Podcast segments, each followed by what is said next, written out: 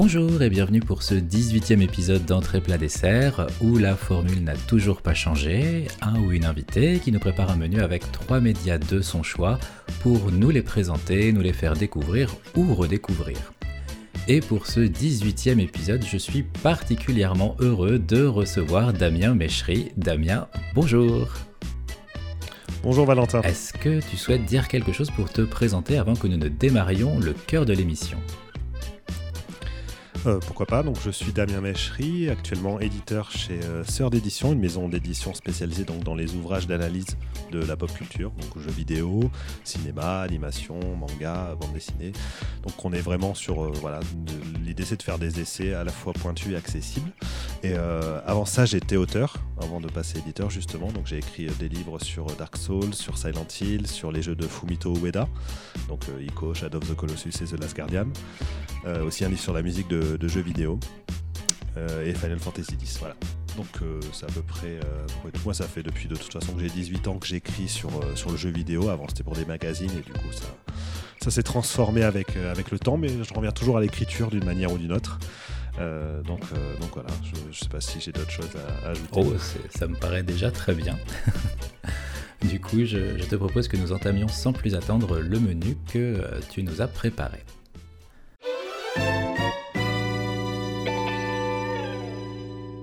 Et nous allons entamer avec un film énergique et coloré. Oui, avec Speed Racer. Alors l'idée, c'était justement, pour l'entrée, je me suis dit, quand on est à un restaurant, euh, l'entrée, c'est souvent le truc qui doit justement marquer, enfin le début des hostilités et qui doit vraiment marquer les esprits. C'est euh, le truc où tu attends justement une explosion de, de saveur dès le départ pour te dire ah ben c'est génial. C'est pas seulement une mise en bouche quoi. On est vraiment sur euh, l'idée d'avoir un plat qui va te marquer. D'ailleurs c'est très souvent moi l'entrée et le dessert que je préfère quand je vais au restaurant. C'est rare que ce soit le plat principal. Mais euh, donc voilà l'entrée je me suis dit quelle entrée me semblait la plus à, propos, bah, justement, c'est Speed Racer, donc des sœurs Wachowski, qui est un film qui est sorti en 2008, qui était donc leur film suivant Matrix Revolutions. Ouais, ça pas eu, après. Voilà. C'est ça. Bon, elles avaient produit euh, euh, V pour Vendetta entre temps, mais elles n'avaient pas réalisé elles-mêmes en dehors de quelques scènes d'action. Donc c'était vraiment leur retour à la, réalisation après euh, l'échec de Matrix Revolutions. je dis échec, hein, le film a quand même bien marché en termes de, de chiffre d'affaires box-office, mais beaucoup moins que le 2 et beaucoup moins par rapport aux attentes qu'on pouvait avoir sur cette fin de trilogie. Et surtout, le film avait été un échec critique et public d'ailleurs assez, assez retentissant. Bon, moi je les adore, hein, les, toute la trilogie Matrix, je la trouve fascinante, mais voilà, là, c'est pas la question. Et Speed Racer, donc c'est un film que euh, bah, je porte à bout de bras un peu depuis, euh, depuis 2008. C'est-à-dire que quand je l'ai vu à, à, sa sortie, euh, j'en étais vraiment abasourdi. Je me suis dit, mais j'ai jamais vu un truc pareil, c'est extraordinaire.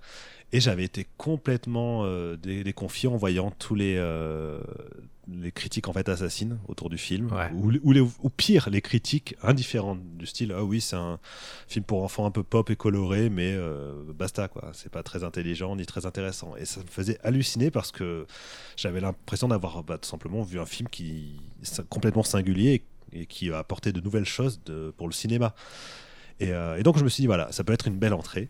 Euh, une belle entrée parce que ça va aussi donner une idée un peu de mes goûts et euh, et, c'est un film qui euh, qui enfin, se mange entre guillemets sans, sans prise de tête. C'est-à-dire qu'on est, euh, on est sur un film qui, qui est purement sensoriel, qui est extrêmement profond dans, dans ce qu'il raconte et la manière dont il le fait, tout en étant très simple en surface en fait et très limpide.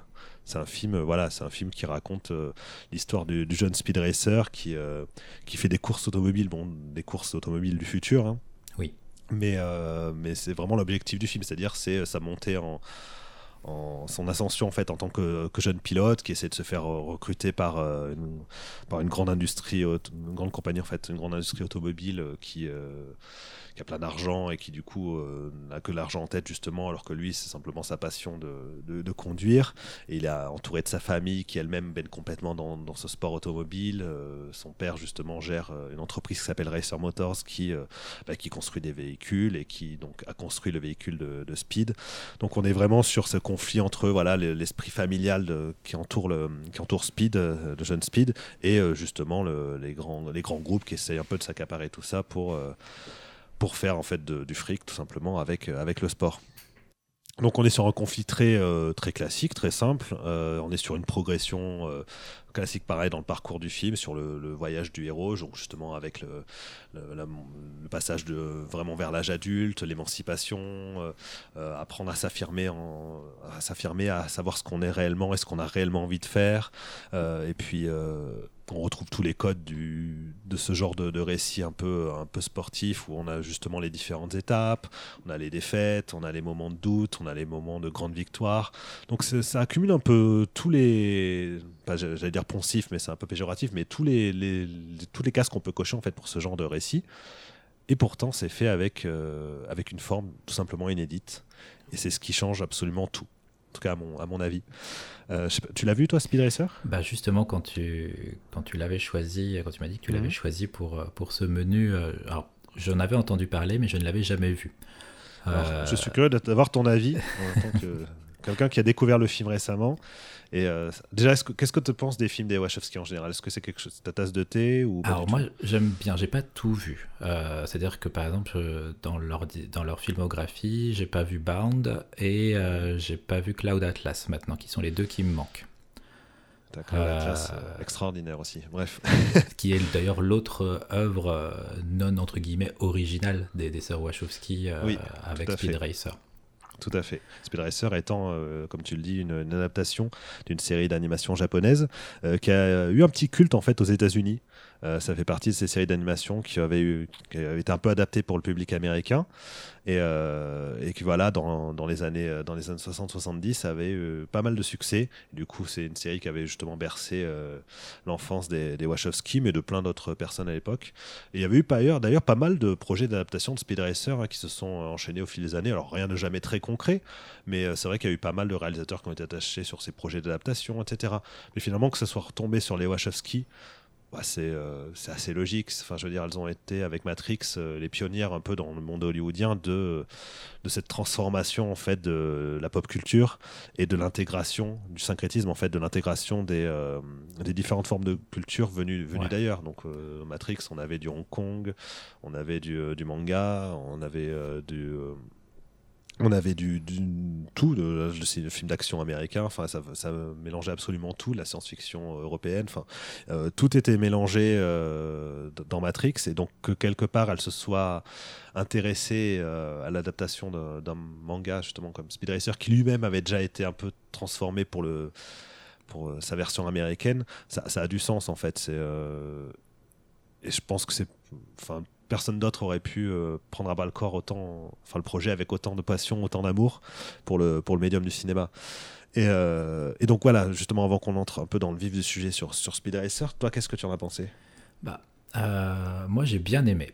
j'ai même, pour le coup, c'est un de ces films où découvert à retard, où je me suis dit c'est dommage que je ne l'ai pas vu au cinéma, parce que il a une puissance visuelle qui est euh, impressionnante avec des idées de mise en scène et des, surtout en fait, des idées d'hommage euh, au code un petit peu de l'animation, mais même format papier du manga.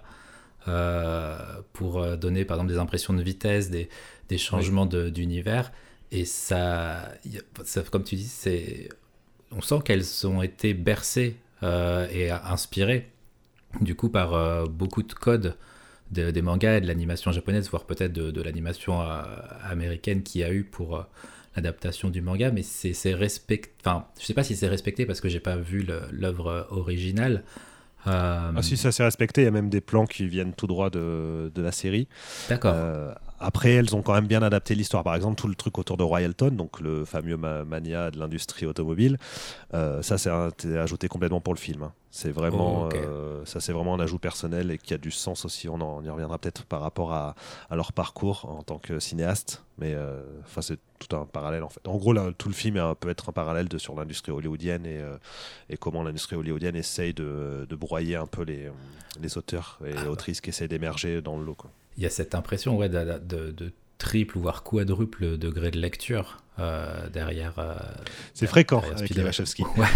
J'ai l'impression à chaque fois de passer quand même à côté de quelque chose. D'ailleurs, à ce propos, je suis très content euh, d'avoir pu commencer à entamer ben, l'œuvre des Wachowski qui est sortie chez Sard il n'y a pas très Mais longtemps. oui, effectivement, écrit par le trio du ciné-club de Monsieur Bobine. effectivement, c'est un livre qui revient de manière transversale sur toute l'œuvre des Wachowski. Bon, du coup, c'est ouais, c'est sur un livre qui se concentre avant tout sur leur démarche esthétique, artistique, et, est ce que cette démarche en fait apporte d'un point de vue, d'un point de vue social et d'un point de vue du message qu'elles essaient de faire passer. Et, Speed Racer est Enfin, c'est un peu euh, leur film somme en fait, d'une certaine manière. C'est-à-dire que chacun va avoir ses préférences dans la filmographie des Wachowski, mais je trouve que d'un point de vue au moins de la démarche visuelle, c'est l'aboutissement de ce qu'elle de ce qu'elle pouvait faire. C'est absolument exceptionnel. Et tu parlais de, des références justement visuelles à l'esthétique des mangas, etc. En fait, ce qui est fascinant, c'est qu'elles ont récupéré donc ces idées de justement sur euh, des images plates en fait, de, des, apporter des impressions de mouvement, des impressions de vitesse, etc., qui sont propres au manga et puis ensuite à, la Japan Animation. Mais, euh, mais c'est qu'elles ont transcrit ça sur une idée de mouvement perpétuel. C'est-à-dire ah que le cinéma, la base du cinéma, c'est l'art du mouvement. Enfin, c'est dans le nom même, le kiné, c'est le mouvement. Et euh, on est sur cette idée de d'avoir un film qui bouge tout le temps, qui ne s'arrête jamais de bouger au point où le montage euh, de plusieurs séquences en fait et un montage continu, c'est-à-dire où il n'y a pas de euh, cut apparent. Le cut, c'est quand on passe d'un plan à l'autre. Euh, et là, il y a plein de changements de plan. Mais les changements de plan sont toujours amenés de diverses manières. Ça peut être euh, l'utilisation la plus courante dans le film, celle des, volets. Qui, euh, donc par exemple, on voit un personnage en gros plan, on voit sa tête, hop, ça va passer sur un autre personnage qui va prendre sa place, et puis oh, on va changer de plan en même temps dans le même cadre.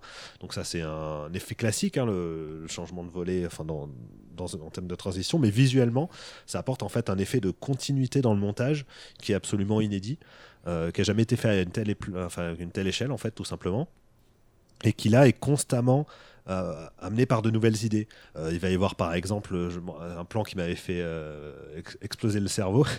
C'était au début d'une des courses, on voit donc un, personnage sur, sur un circuit en train de conduire son véhicule, puis on se rend compte qu'en fait que cette image elle fait partie du rétroviseur d'un autre personnage, puis la caméra elle se met à reculer, et là en fait on voit que c'est une image qui est diffusée dans un, par un ballon dirigeable en fait dans les airs et, en fait, c'est que, que ça, en fait. Le film, c'est une espèce de poupée russe de, de, de scènes de plans qui s'enchaînent les uns les autres et qui créent une continuité que les Wachowski, elles, avaient voulu euh, s'inspirer en fait de, de Ulysse, de James, James Joyce, pardon, qui euh, déconstruisait complètement tous les codes de ponctuation. Euh, avec plein de phrases justement sans ponctuation, etc. Donc ça crée une, une sorte de flux continu, flux continu pardon, de, d'images de, et de de choses qui sont en fait transcrites par, euh, transcrites, pardon, par, les, euh, par les mots et par la syntaxe. Et euh, elles, c'est ce qu'elles ont voulu faire, mais avec le langage du cinéma. Donc vraiment exploiter tout ce qu'on peut exploiter en matière de montage, de, d'échelle de plan, de, de mouvement dans le cadre, etc., pour apporter cette idée de flux continu, de, de couleurs, de, de mouvement. Et c'est, c'est vraiment une œuvre d'art, en fait, en, ce sens. Hein. Ça s'inspire d'énormément de courants esthétiques, artistiques contemporains. Ça les mélange tous en un seul. Ça, ça revient en même temps sur l'origine du mouvement avec les références à la fin au fameux cheval. Euh, euh kinetoscope, je crois que ça s'appelle. Ouais, le kinetoscope. Euh, voilà. Donc il y a vraiment des références de partout et le film il embrasse voilà toutes ces esthétiques euh, dans une sorte de bouillonnement de pop culture incroyable et, ouais c'est tout simplement du, jamais vu à ce niveau-là. Hein. C'est vrai que c'est assez fou de se dire je, si tu prends le film, tu découpes juste, tu te dis je prends deux minutes du film au hasard et j'aurais toujours quelque chose à analyser en termes euh, d'idées de, de montage, quel que soit le moment du film, que ce soit. des idées tout le temps. Ça n'arrête pas. C'était dès le départ la, la, la, la, scène d'intro euh, avec euh, Speed quand il est gamin à l'école et quand on est projeté dans, dans, son, dans son imagination, la, fluidité avec laquelle ça arrive. Mais ce qui est fascinant avec cette scène d'intro, les dix premières minutes, c'est que c'est une narration sur trois, trois temporalités. Et euh, les temporalités, elles s'enchaînent euh, de l'une à l'autre sans, sans, même que ça paraisse, euh, que ça heurte ou quoi que ce soit. En fait, c'est d'une fluidité incroyable. On est sur Speed, donc qui, s'apprête à, faire une course, donc il a des souvenirs de lui enfant, de ce qui s'est passé avec la tragédie autour de son frère, etc. Et en même temps, on le voit ensuite en train de faire la course actuellement. Puis il y a des flashs où justement, par des transitions de plan, où c'est sa voiture qui passe à travers la, la voiture de son frère à l'époque, et hop, on revient sur le passé. Donc là, c'est la course qu'avait vécu son frère etc. Enfin, ça, ça s'enchaîne en continu. On a, ça, ça, présente en même temps tous les personnages, les parents, enfin toute la famille, etc. À chaque fois uniquement de manière visuelle par euh, justement cet enchaînement de, de, séquences au sein d'une même, euh, d'une même scène générale, alors qu'il y a au moins 10 euh, scènes en une.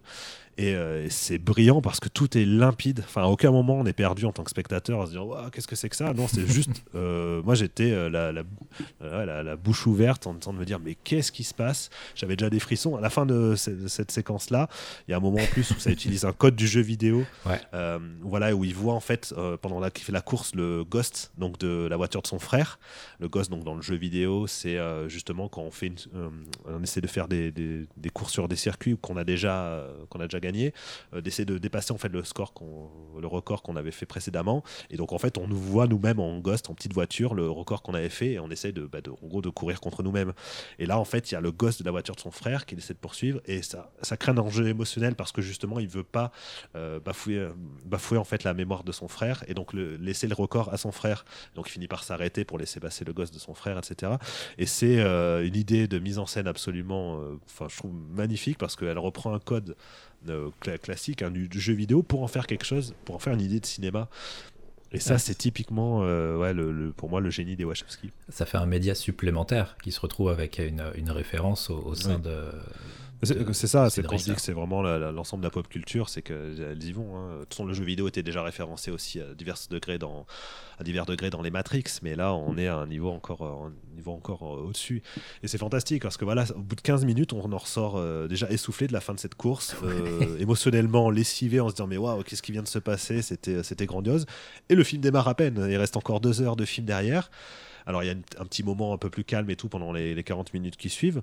Et puis voilà, ensuite, la deuxième moitié du film, c'est un enchaînement de scènes euh, d'une intensité euh, hallucinante. Jusqu'au gros final, je vais pas spoiler de son le film, puisque l'idée c'est aussi de le faire découvrir. Mais euh, pour moi, la fin, on est à la fois dans le pur divertissement euh, jouissif où tu as envie de voir euh, tout le monde gagner, euh, de, tu cries de joie et tout devant ce qui se passe devant ton écran, et en même temps devant une scène qui bah, reprend ouvertement le- la fin de 2001 de l'espace. Donc on est dans un pur trip psychédélique, tout en étant connecté émotionnellement de manière intense aux personnages et à ce qu'ils vivent. Et en même temps, c'est une magnifique déclaration d'amour à, à l'art, en fait, à ce que c'est que de créer, d'être un artiste, etc. Et enfin, il y a tellement de niveaux qui s'entremêlent que moi, à chaque fois, le- le- ouais, les dix dernières minutes, j'en sors, mais euh, j'en sors bouleversé. Et ce qui d'un point de vue esthétique aussi, j'aime beaucoup. Alors, ça, c'est pas forcément une idée des, des sœurs Wachowski, parce que c'est dans l'œuvre initiale, le- le- le- l'aspect rétro-futuriste. Oui. euh, qui rend, euh, enfin, c'est, il y a le côté rétro-futuriste et c'est extrêmement coloré, c'est presque psychédélique dans la. la- Ouais. la- la- C'est beaucoup plus accentué dans leur film que dans, que dans le, le manga. hein. Ah, il y a toutes Euh, les couleurs, toutes les palettes, toute la palette, elle y passe. et- Oui, et il y a un côté très enfantin dans cette manière de procéder, parce que c'est un film qui a été un peu incompris aussi, parce que justement, il s'adresse, euh, en tout cas à première vue, principalement aux enfants. C'est un film où on suit notamment euh, à plusieurs reprises en montage parallèle, le, en montage alterné, pardon, le, frère de. Enfin, en même temps, c'est les- deux. C'est ça qui est fascinant. C'est à la fois un montage parallèle, un montage alterné. Alors, la différence entre les deux, euh, si je me souviens bien de mes cours de cinéma, hein, c'est le montage euh, alterné, c'est qu'en gros, il y a deux séquences qui se passent à peu près en même temps, et on suit d'abord un groupe, puis un autre, etc. Par exemple, toute la fin de Star Wars épisode 6, c'est exactement ça. Tandis que le montage parallèle, c'est quand tu mets en parallèle d'une scène euh, une séquence en fait qui va appuyer de manière métaphorique ce que tu es en train de voir dans l'autre scène. D'accord. Et, là, dans Speed Racer, les, en fait, les scènes de montage euh, alternées sont des scènes de montage parallèle.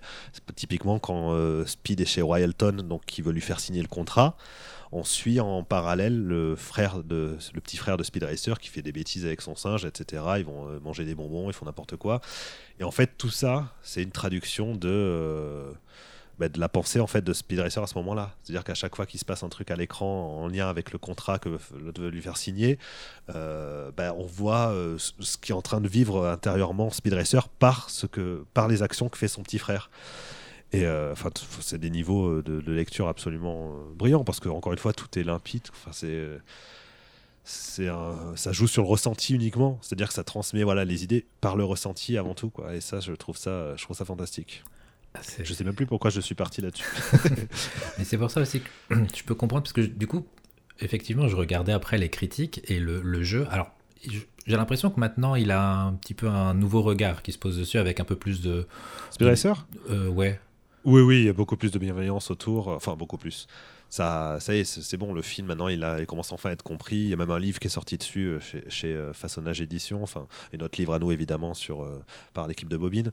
Mais oui, ça y est, il commence à être un peu réhabilité. Mais bon, ça a pris le temps. Parce que je, lisais des, critiques et je peux comprendre certaines critiques qui disaient que les gens étaient. enfin, disaient que je suis sorti de là, j'étais lessivé. Et euh, je peux comprendre que du coup, c'est pas adapté. Enfin, ça, on peut ne pas être prêt à recevoir 1h45 de, de, de, de, rythme. 2h15. Deux, ah, pardon, 2h15. euh, moi, j'étais dans des bonnes dispositions. J'étais, euh, voilà, c'était, j'étais à la maison, calme, tout ça. Je me suis posé sur le canapé et c'était parfait. Mais justement, je pense même qu'on peut passer à côté de plein de choses si euh, on, y, on y va en mode détente pure, alors que le jeu, en fait, le, jeu, bah, je, ok, super lapsus. le, le, le, film a, tellement de choses à. Enfin, il faut, faut, vraiment le voir tout de suite euh, sur tout ce qu'il a à proposer comme, euh, comme idée et pas juste recevoir l'histoire euh, pour ce qu'elle est. Et du coup, faut, je pense qu'il faut être un peu prêt à ça quand on, quand on va regarder Speed Racer. Bah, c'est vrai que j'imagine que si on le regarde peut-être juste pour mon divertissement, peut-être qu'on en revient à cette idée aux critiques qu'a eu le film, comme quoi c'est un film juste bête, simpliste, etc., alors qu'il ne l'est pas du tout. Non. Mais bon, après, je comprends que ce soit un film qui ne plaise pas à tout le monde. Rien que les parties pris esthétiques, euh, ça peut vraiment rebuter. Il y a ce côté justement euh, euh, très, très cartoon en fait, où justement chaque personnage a des couleurs bien définies, les couleurs répètent de partout. À aucun moment le film veut nous montrer que l'univers dans lequel il se déroule est réel, enfin au sens où on l'entendrait réaliste. C'est-à-dire que c'est crédible parce que le film a ses codes, son univers qui sont déployés avec cohérence et tout. Mais, mais à aucun moment ça pourrait être une transcription position de, du monde réel. Donc là, là-dessus, je comprends que ça puisse rebuter. Et c'est ce côté enfantin aussi, justement, qui peut, qui peut gêner les blagues avec, euh, avec le singe qui envoie son caca à la face des gens. Euh, ça peut faire bizarre au sein d'un film qui euh, traite de, de, sujets malgré tout assez à la fois universels et sérieux. Donc c'est c'est ouais, des mélanges de tons qui peuvent ne pas plaire à tout le monde. Et c'est un truc que les Wachowski ont de plus en plus exploré avec leur, avec leur filmographie. Cloud Atlas, c'est typiquement ça. Hein. Cloud Atlas, il, entre, il imbrique en fait six, six histoires dans des temporalités différentes. Euh, et, ces six histoires, à chaque fois, elles passent de l'une à l'autre par le montage. Et euh, souvent, ça crée des ruptures de ton assez étonnantes, mais complètement voulues. Et euh, qui, je pense, ouais, peuvent, peuvent rebuter ceux qui n'y sont pas habitués ou ceux qui sont moins réceptifs à ce type d'esthétique ou autre.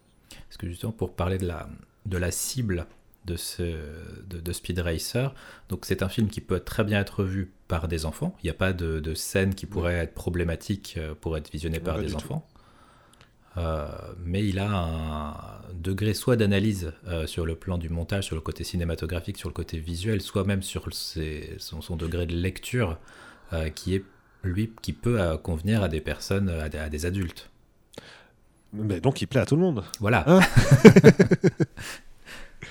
non, mais c'est vrai. Je, faut tenter le coup. C'est vraiment une expérience particulière, mais je voilà, je peux assurer que euh, c'est un film comme on n'en avait jamais vu.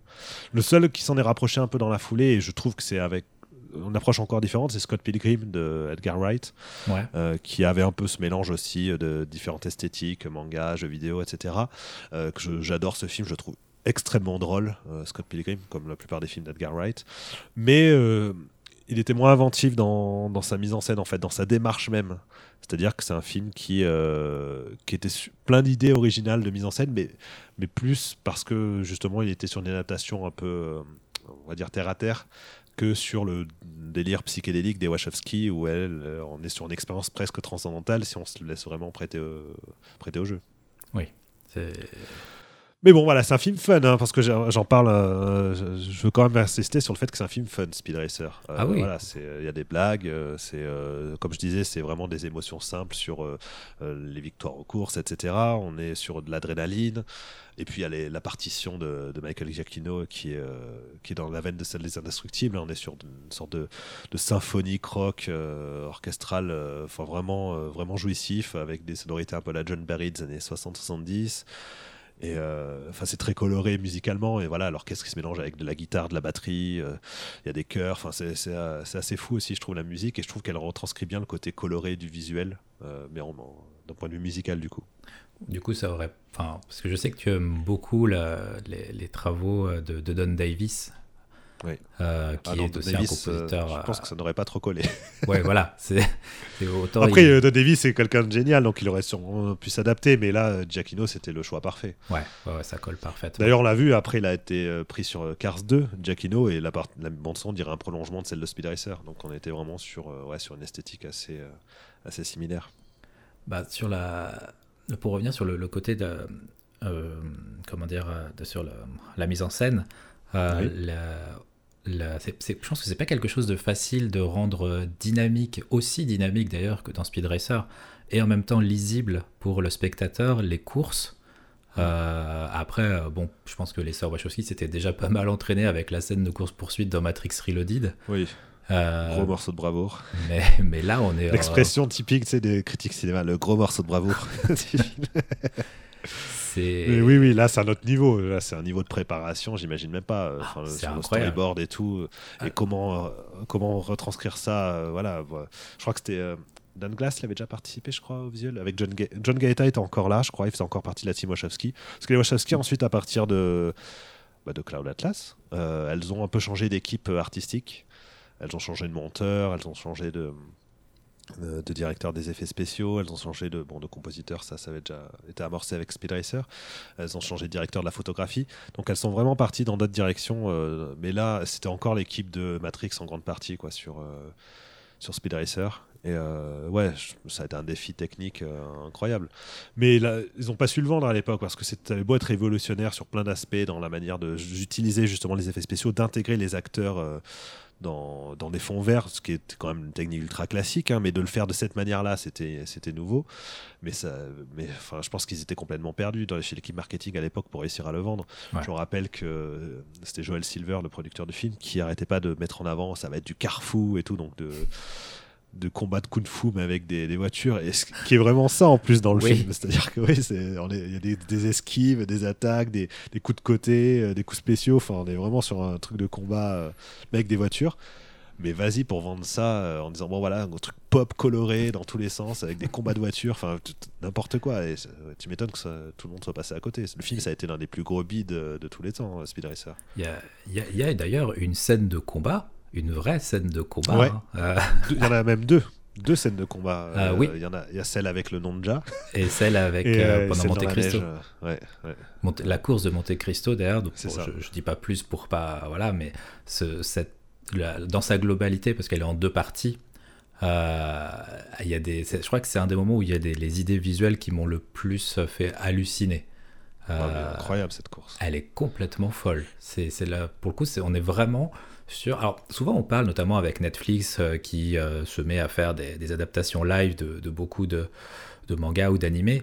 euh, et du, du piège, parce que c'est forcément difficile de trouver le juste milieu entre comment respecter les codes, respecter l'ambiance, mais en même temps, bah, ça peut pas forcément être retranscrit de la même manière dans, un, dans un, quelque chose de, de, de- de réel et de, de, de- de live, comme ils disent. Oui. Euh, mais pour le coup, là, le parti pris par les sœurs Wachowski, surtout sur euh, cette course où enfin, vraiment on est euh, enfin, je- sur du, du, du, du Diabolo, c'est enfin, c'est Oui, oui, bah, complètement. Mais c'est ça, c'est du Wipeout, c'est Mario Kart. enfin, tout Ça, en il y a même temps, tout d'un coup.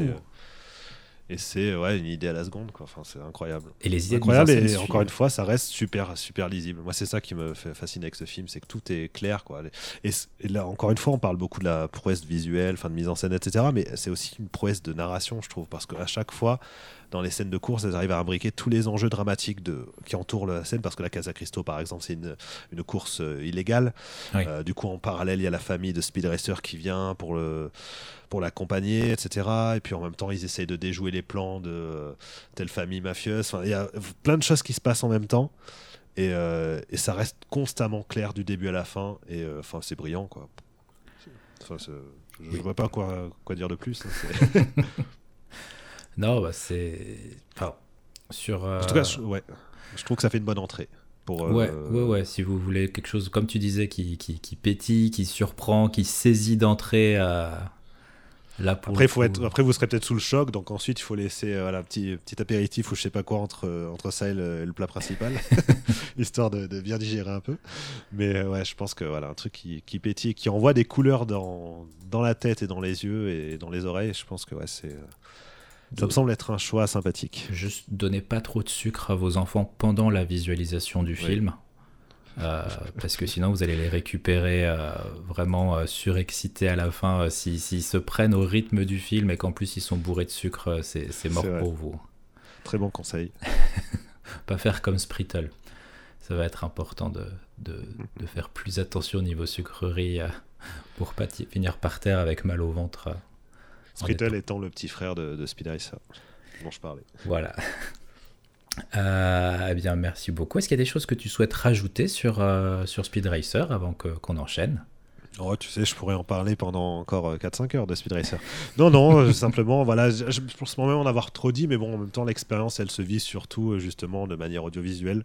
Donc, bah, si vous le regardez, donnez-lui sa chance et mettez-vous dans les bonnes conditions, dans le noir, casque sur les oreilles si vous êtes seul, le son à fond si vous êtes à plusieurs, et puis voilà, laissez-vous porter par par le film et euh, surtout allez-y sans idée préconçue.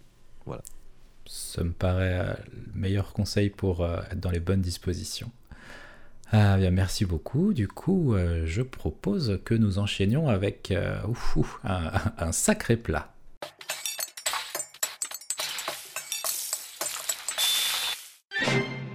Et nous revoilà pour le plat conséquent, imposant plat où tu vas nous plonger dans l'univers vidéoludique, mais non pas avec un jeu, mais une trilogie. conséquent, c'est peut-être même le truc le plus conséquent qui puisse exister, presque. Et ça aurait pu être pire. Ouais, ça aurait pu être pire. Euh, c'est ça, c'est ça toute la particularité de Xenosaga. Donc Xenosaga, tu l'as dit, c'est une trilogie de jeux vidéo, de jeux de rôle japonais en fait, qui sont sortis entre 2000, 2002 euh, et 2006 et euh, donc qui sont qui ont été créés par l'équipe euh, qui avait fait Xenogears, pareil un, jeu de rôle japonais culte euh, de la première PlayStation, donc sorti en 98 et qui s'était déjà fait remarquer pour notamment son scénario, donc une ampleur considérable. Donc c'est un scénario de science-fiction. Alors l'univers de Xenogears c'était science-fiction et fantasy, un mélange entre les deux, mais voilà toutes les bases de l'histoire, de l'univers global du jeu étaient d'ordre plus de la science-fiction et de la métaphysique. Et ce sont, voilà, c'est un jeu qui s'était fait remarquer parce que son, sa trame était extrêmement riche, euh, avec énormément de personnages, des destins tragiques dans tous les sens, euh, une vraie profondeur euh, psychologique et philosophique, et des enjeux qui dépassaient le cadre du simple combat du bien contre le mal. On était vraiment dans, dans quelque chose de, voilà, je l'ai dit, de, de, métaphysique. Et plus on avançait dans le jeu, plus on se prenait des révélations, on se rendait compte de la richesse incroyable de l'univers déployé, de, de, la richesse des personnages et de tout ce que ça pouvait raconter. Euh, tout, autour de tout ça, s'articulait. Donc voilà, c'était un jeu qui est devenu culte. Euh, c'était pas le meilleur jeu de rôle japonais de sa génération, mais il était bien rythmé, il était euh, plutôt joli, plutôt sympa à jouer. Mais ce qui avait vraiment marqué les gens, c'est bah, toute son ambiance et toute son histoire. Quand je dis ambiance, je pense évidemment aussi à la musique hein, de Yasunori Mitsuda, qui est l'une des bandes son de, jeux de rôle japonais les plus, les plus célèbres et les plus appréciées. Et, et donc cette équipe-là, voilà, elle travaillait à l'époque pour pour Squaresoft, enfin pour Square, pardon. Squaresoft, c'est le nom de la marque, mais euh, c'est Square le nom du studio. Et, euh, et, en fait, le créateur, donc Tetsuya Takahashi, il avait, euh, il avait des envies de, de, bah, de, grandeur, on peut le dire. Hein. Oui. il avait la possibilité déjà de faire son Xenogears, donc il avait eu la chance, mais il avait dû quand même un peu euh, rusher la fin du jeu. Il n'avait pas pu faire non plus tout ce qu'il voulait, euh, dans le sens où bah, il était forcément limité par le temps, par l'argent. Euh, ils avaient dépassé un peu plusieurs deadlines pour la conception du jeu. Et donc, il s'avère que la partie, donc toute la deuxième partie du jeu avait dû être grandement raccourcie, notamment sur tout ce qui est phase de jeu en fait, qui ont été purement et simplement supprimées, pour pouvoir raconter justement l'histoire qu'il avait en tête. et ce qui avait étonné les gens, c'est qu'à la fin du jeu, Xenogears se terminé par le sous-titre Xenogears épisode 5, la fin. Enfin, et donc là, la plupart des gens qui étaient déjà complètement époustouflés par tout ce qui venait de vivre, par tout ce qui venait d'être raconté, euh, bah, se retrouvaient à se dire ah bah ça, finalement c'est que l'épisode 5 euh, de, de, quoi en fait, de, de, quoi on parle. Donc peu après, il y avait un livre qui s'appelait Le Perfect Works qui était sorti et qui était un livre en fait qui détaillait donc l'univers de, de Xenogears, qui, qui, font, faisait office d'artbook aussi, donc avec euh, justement des illustrations faites pour le jeu, des concept art, des, euh, les, designs des personnages, etc. Et euh, mais voilà, là où les fans étaient curieux, c'était sur la partie univers, et effectivement, la partie univers détaillait le fait que ça devait être une saga en 6 épisodes, que le jeu que les gens, auquel les gens avaient joué détaillait surtout l'épisode 5 et une partie du 4.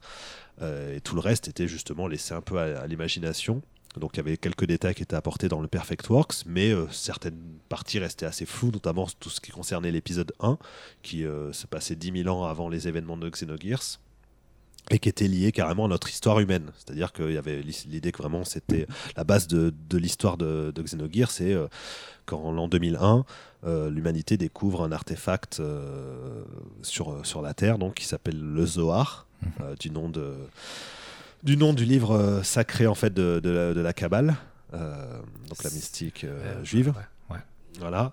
Et, et c'est justement le ce Zohar là donne accès en fait quelque part à, une porte vers vers le divin ou vers quelque chose, vers une dimension supérieure en fait, et qui a permis à l'humanité de largement accroître ses capacités technologiques et de quitter la planète Terre pour aller justement ensuite coloniser l'espace.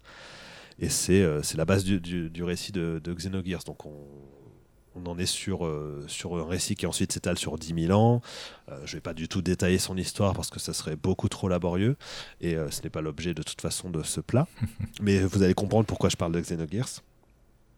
Et donc, donc, du coup, voilà, Takashi il avait une histoire énorme en tête. Lui et sa femme, hein, Soraya Saga, donc elle s'appelle vraiment Kaori Tanaka, mais à partir de, de 2001, elle se fait connaître sous le pseudonyme de Soraya Saga. Et euh, voilà, ils ont des envies euh, de, de, raconter leur grande œuvre, euh, leur histoire, et ils voient que ça pourra pas être possible chez Square. Voilà, chez Square, ils ont, bah, ils ont d'autres priorités, notamment celle de se focaliser de plus en plus sur Final Fantasy, sur les valeurs sûres, parce que c'était une mhm. époque où Square faisait énormément de projets annexes, des projets expérimentaux, des projets chelous, mais qui ont su trouver leur public, ou au moins plaire en fait à pas mal de monde. Mais bon, c'était pas toujours le plus rentable. Donc, euh, voyant qu'il n'y a pas d'autre possibilité, bah, finalement, Takahashi, euh, avec Sugihara, ils décident de euh, fonder leur propre boîte, donc Monolith, Software, qui prend son nom du monolithe de 2001 de l'espace, qui est explicitement référencé par le Zohar de Xenogears, justement, qui a euh, les mêmes dimensions. Voilà, Il n'y a jamais rien au hasard dans les noms hein, chez Tetsuya Takahashi. Non, et ça, on y reviendra là-dessus, hein, sur cette question des noms, parce que c'est un truc typiquement japonais, et, euh, et, pour le coup, la manière dont Takahashi le fait est, un peu une exception, en fait. Et, euh, et donc voilà, ils créent Monolith Software, et ils commencent à teaser leur prochain jeu. Et là, leur prochain jeu, donc ça s'appelle Xenosaga. Et il y a des mots-clés qui apparaissent sur le premier teaser, euh, notamment épisode 1, euh, des dates qui apparaissent qui sont les mêmes dates que dans le Perfect Works de Xenogears. Donc les fans sont aux abois. Mais euh, le problème, c'est que théoriquement, bah, Takahashi n'a pas les droits de Xenogears. puisque les droits de Xenogears appartiennent à Square. Ça se passe comme ça dans le monde du jeu vidéo. les propriétés intellectuelles, c'est pour les studios et pas pour les auteurs. Donc tout le monde se dit mais qu'est-ce que ça peut bien être? On dirait euh, on dirait en fait que ça, va être une grande saga, la Xenogears, qui reprend les bases de Xenogears. Qu'est-ce que ça va être? Est-ce que c'est vraiment une préquelle? Euh, Est-ce que Square a donné les droits? On ne sait pas trop. Et effectivement, Takashi ensuite continue d'expliquer que ça va être une grande saga de space opéra qui va s'étendre sur plusieurs millénaires, euh, qui sera en six épisodes. Enfin, on est vraiment sur, bah oui, il va faire son Xenogears complet avec Xenosaga. Et les, les, premières images apparaissent, et là on voit des personnages, des clins d'œil qui rappellent justement les personnages de, bah de, de Xenogears en fait. Sauf que ce qui est bizarre et ce qui interpelle dans le premier temps les, les fans, c'est que justement les personnages qu'on voit sont des personnages qui normalement n'interviennent pas dans cette période-là de Xenogears. Donc on se dit, est-ce que ce sont des, juste des clins d'œil? Est-ce que ça va au-delà de ça? Et le premier épisode sort, les gens y jouent, il faut savoir que le premier épisode de Xenosaga, c'est euh, un, un, jeu qui est à peu près trois fois plus court que Xenogears.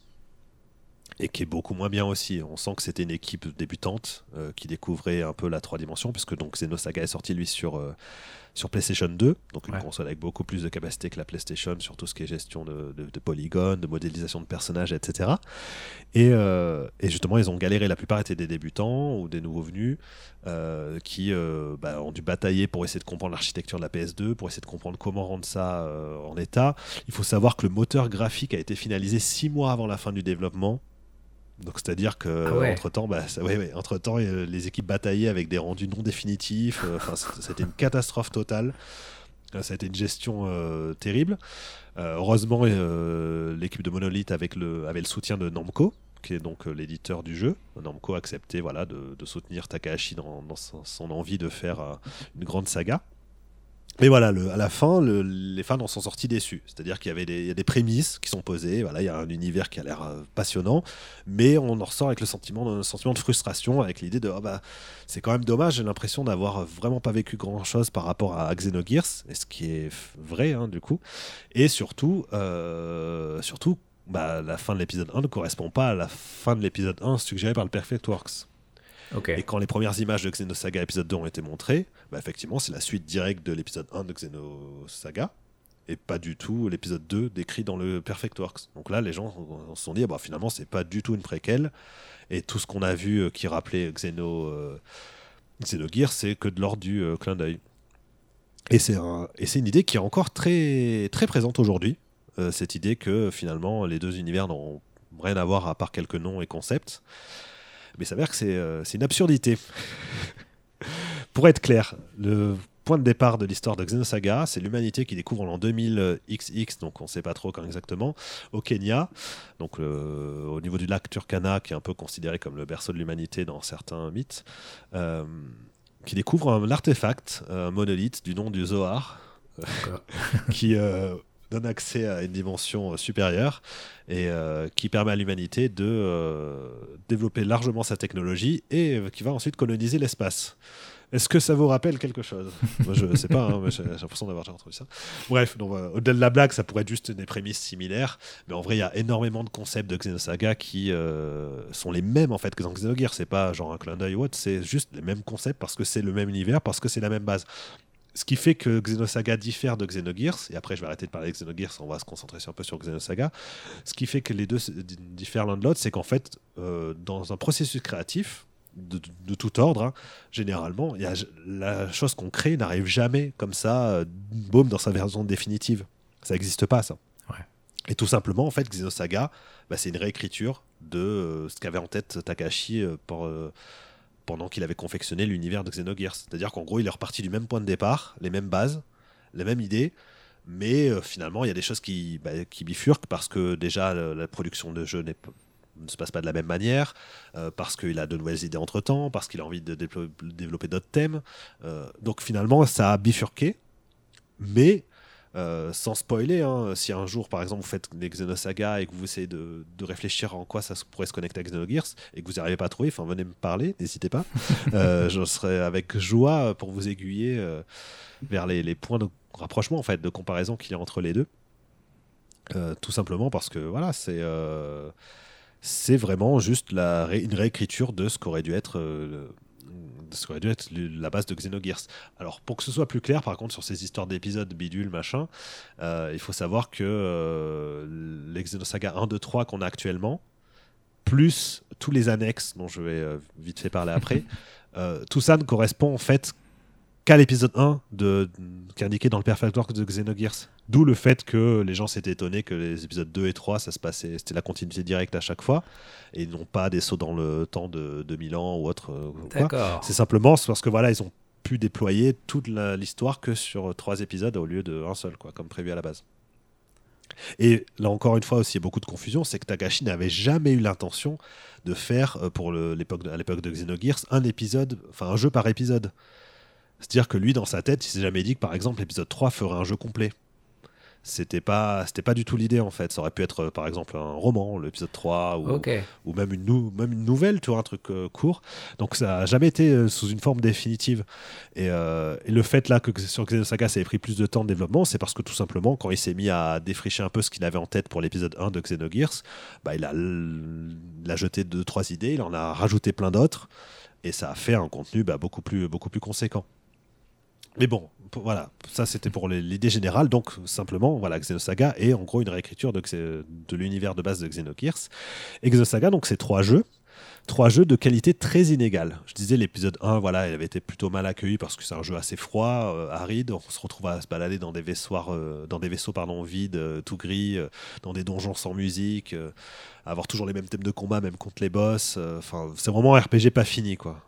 Il y a des bonnes idées dedans, mais on s'amuse un peu par moment. Mais globalement, il est ennuyeux, il est trop long pour ce qu'il raconte. Enfin, ça va pas loin. Et le jeu n'a pas très bien marché. Il a été accueilli par les fans qui ont été déçus. Euh, les curieux n'a pas eu tant que ça. Et du coup, bah, il y a eu une rupture. C'est-à-dire que c'est un producteur de chez Namco qui soutenait Takashi depuis le début qui, est, qui est parti. Et Namco a décidé en fait de reprendre la, la main sur, euh, sur Xenosaga. Et ça a donné donc un épisode 2 que Namco voulait plus, euh, comment dire, accessible. Donc en gros, ils ont missionné euh, une scénariste de, chez Monolith pour euh, tailler dans l'art du script originel de Takahashi et Soria Saga. Donc on se retrouve en fait avec un Xenosaga épisode 2 qui est amputé de euh, deux tiers de son contenu originel. Ok. voilà, pour le rendre justement plus simple, plus flashy. Ils ont adopté une esthétique plus manga. Alors, par exemple, l'épisode 1, bon, il a une esthétique très manga dans le design de ses personnages, mais dans sa mise en scène, il est plus inspiré du cinéma. Euh, il y avait notamment la volonté d'utiliser des effets euh, visuels en, images de synthèse pour tout ce qui était explosion, des trucs comme ça, pour avoir ce côté justement cette dimension assez cinématographique. La musique de Yasunori Mitsuda, qui était pour le coup jouée par en partie par l'orchestre philharmonique de Londres, pareil pour apporter une dimension très, cinématographique avec des musiques un peu inspirées du style de Jerry Goldsmith ou autre, avec une vraie ampleur et tout dans les orchestrations. Là, pour Xenosaga épisode 2, ils, ils ont demandé à Yoki Kajiura, donc la compositrice de l'animé noir, par exemple. D'accord. Bah, de continuer dans son style très, euh, très musique d'animé. Donc euh, c'est le style Kajiura pour ceux qui connaissent. Hein. Elle, fait un peu d'orchestral pour aller dans la continuité de Mitsuda, mais elle, intègre aussi un peu de, chant, de guitare. Elle, aime beaucoup les voix euh, qui fredonnent ou scandent des paroles qui n'ont pas de sens, parce qu'elle trouve que ça donne un côté exotique, donc ça c'est sympa. Mais c'est vrai, bah, elle, a, raison, c'est vrai, son, sa petite originalité, on la reconnaît tout de suite, ses voix. Mais voilà, on est sur une dimension beaucoup, enfin avec une ampleur et une ambition nettement moindre, je trouve, en termes de purement esthétique.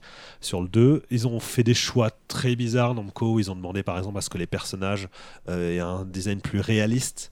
Mais alors ça donne un, côté une cannibale trop, trop raté. Enfin, c'est pas, il n'y a pas d'identité visuelle dans, les personnages, ça va pas du tout. On les reconnaît pas surtout. On se dit mais c'est plus le même personnage que dans le 1, c'est très bizarre. Effet qui a été accentué d'ailleurs par le doublage anglais. Alors les japonais ça va, ils s'en sont bien sortis, mais les doublages anglais ont changé pour la moitié des voix des personnages par rapport au 1. Donc déjà, euh, qu'on les reconnaît pas visuellement, en plus, même leur voix n'est plus la même. Ouais, ça devient dur. Euh, ouais, ça devient dur. Et puis le jeu en lui-même, il est, euh, alors il avait un système de combat intéressant, mais qui est extrêmement pénible à la longue parce qu'à la fin, les combats aléatoires, chacun dure 10 minutes, donc c'est insupportable. Enfin, on n'en peut plus, quoi. On a envie que ça s'arrête. les donjons sont toujours aussi longs et, et ennuyeux.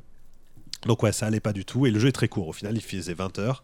Donc non seulement il était, euh, il était moins bien sur quasiment tous les aspects, mais en plus il était extrêmement court, ce qui a encore plus déçu les gens. Et donc, euh, grosse débâcle, le jeu ne fonctionne pas évidemment. Étonnamment, c'est le seul à sortir en Europe. Alors là, mystérieux, parce que oui, depuis tout à l'heure, je parle de ah jeux qui n'existent en fait normalement qu'au Japon et aux États-Unis, mais ouais, Saga 2 est sorti en Europe. Voilà, le seul. Il avait un DVD euh, fourni avec qui mettait la moitié des vidéos du 1, des cutscenes hein, du 1 pour, pour que les gens puissent euh, rattraper le truc. Euh, mais, euh, mais bon, c'était pas suffisant parce qu'en plus, comme il manquait la moitié des scènes, bah, du coup, c'était un, un peu difficile de tout suivre.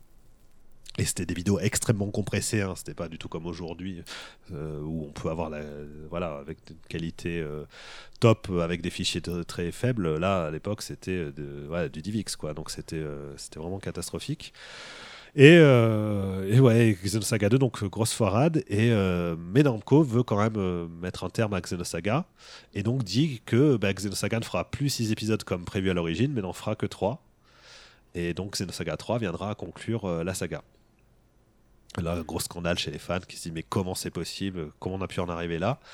Il faut savoir que donc toutes les certaines idées qui n'avaient pas pu être développées dans le scénario de Xenosaga épisode 2 se sont retrouvées dans des trucs annexes. Euh, Kingdom Hearts, euh, me, me vois-tu Donc on avait euh, notamment un jeu sur mobile qui racontait le passé d'un personnage en fait. Qui, ça se déroule 100 ans avant les événements de Xenosaga.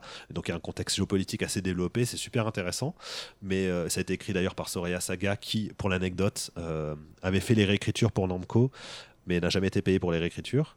Ah bon Euh, parce qu'elle a été tout simplement écartée du projet. Takahashi lui-même, pour Xenosaga 2, en fait, a été même plus euh, directeur sur le jeu. Il était plus réalisateur, il, est- il avait été mis à l'écart euh, en tant qu'auteur originel, voilà, histoire de dire que quand même il était présent quelque part, mais il avait plus trop son mot à dire.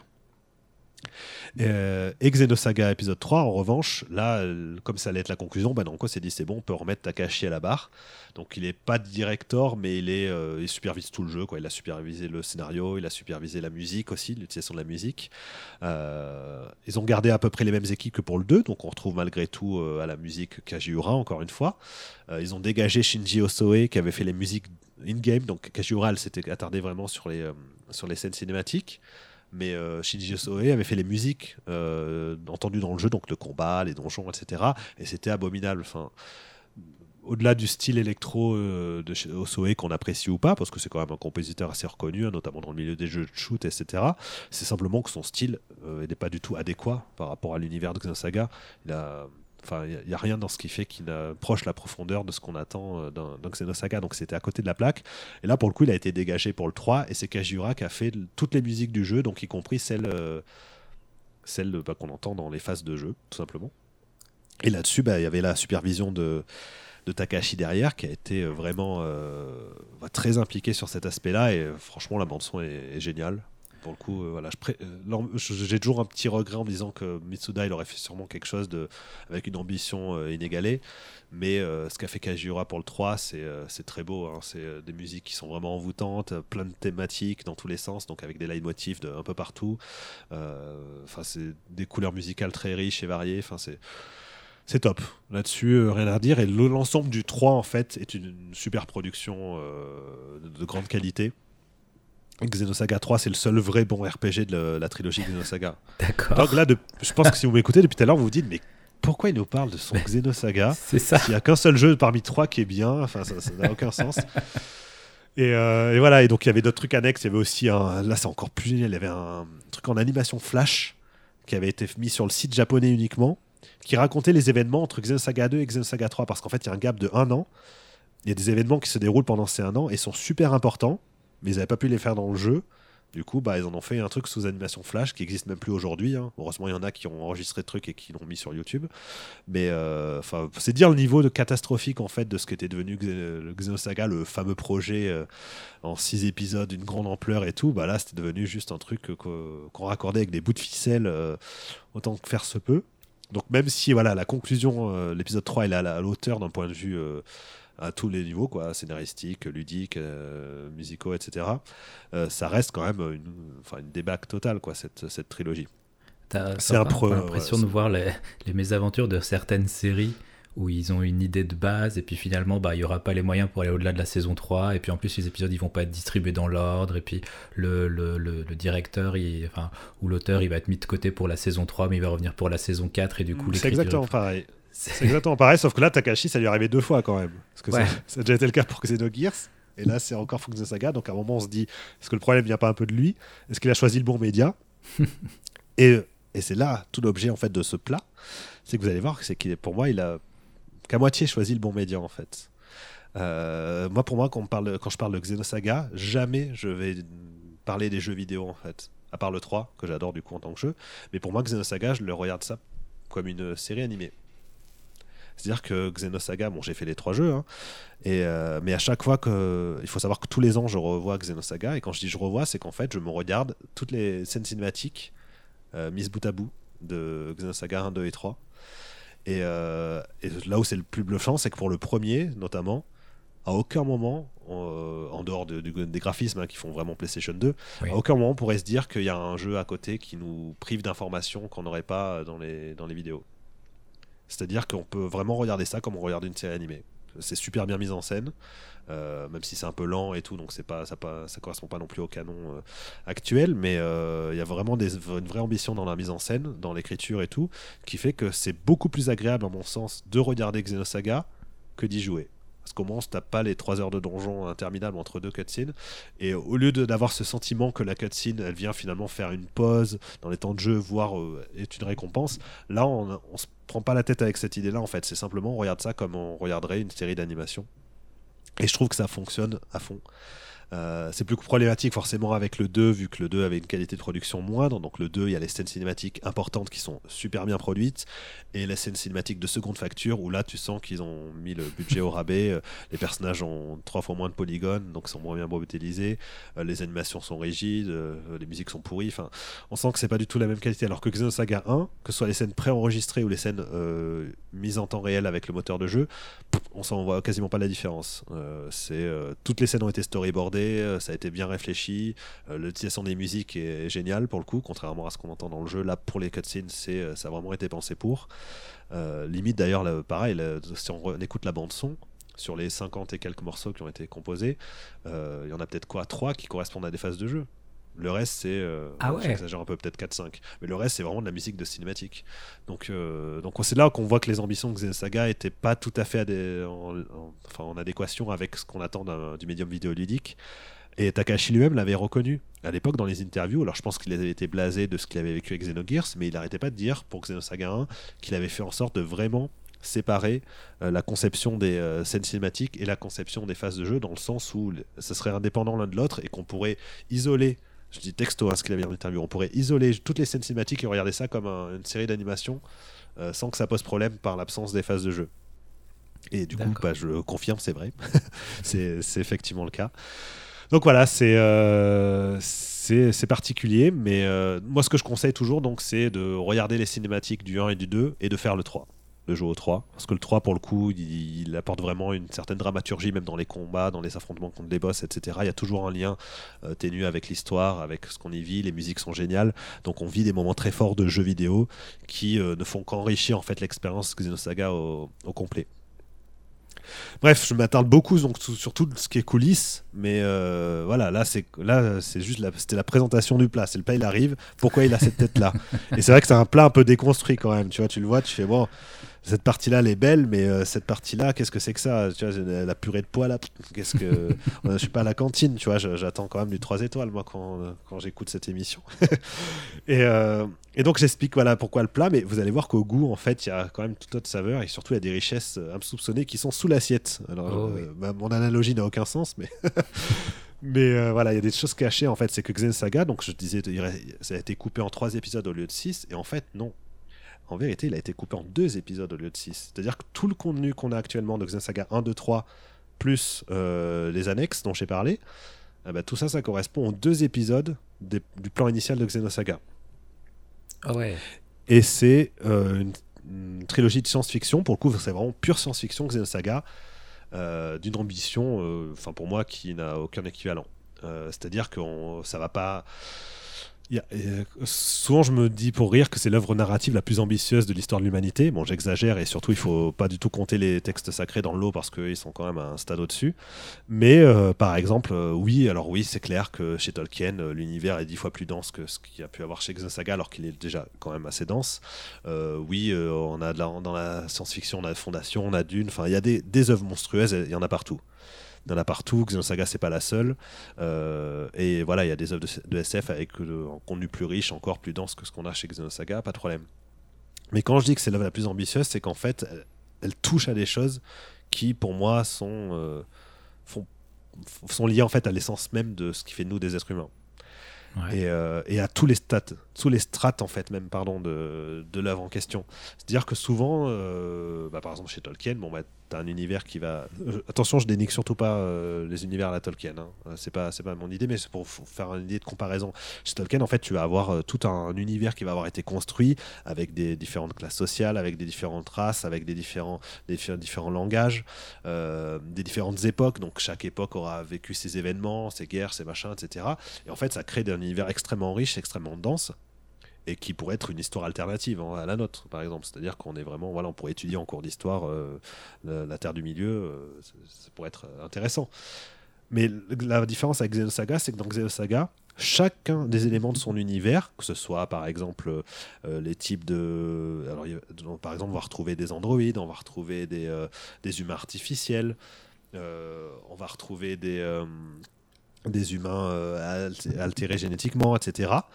Et, et, tous les éléments en fait propres à l'univers de Xenosaga ont un sens. C'est-à-dire qu'ils s'articulent tous, tous, autour en fait des thématiques globales de la série. Il n'y a pas un seul élément dans le, dans le chez les, chez les antagonistes, chez les personnages principaux, euh, dans l'univers global de la série, dans les petits détails de, des différentes factions, etc. Il n'y a pas un seul élément qui n'a pas un sens profond euh, lié à, ce que le, la série essaie de raconter. Et à ce, à ce niveau-là, en fait, de, de, de, enfin de côté minutieux dans, dans le détail, dans, dans la richesse de, des thématiques abordées, je, je trouve que ça n'a aucun équivalent. Et du coup, je fais un pont avec ce que tu avais dit au tout début sur la question des, euh, des noms. En fait, chez Takahashi, effectivement, il y a plein de noms qui ont des significations. Et contrairement à plein d'œuvres japonaises où souvent il y a des, euh, des références un peu euh, exotiques en fait à justement au mysticisme juif, à la religion chrétienne même aussi, enfin je pense à Évangélion, des trucs comme ça.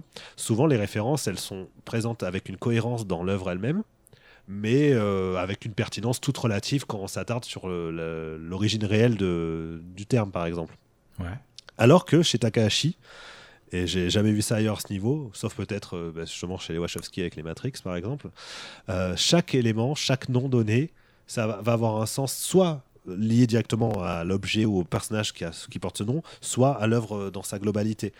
Et, tout est un tel faisceau de, sens et de connexion euh, thématiques, de connexions référentielles, euh, étymologiques, etc., qu'en fait, quand tu prends la vue d'ensemble et que tu reconnectes tout, bah, euh, c'est d'une cohérence absolument incroyable.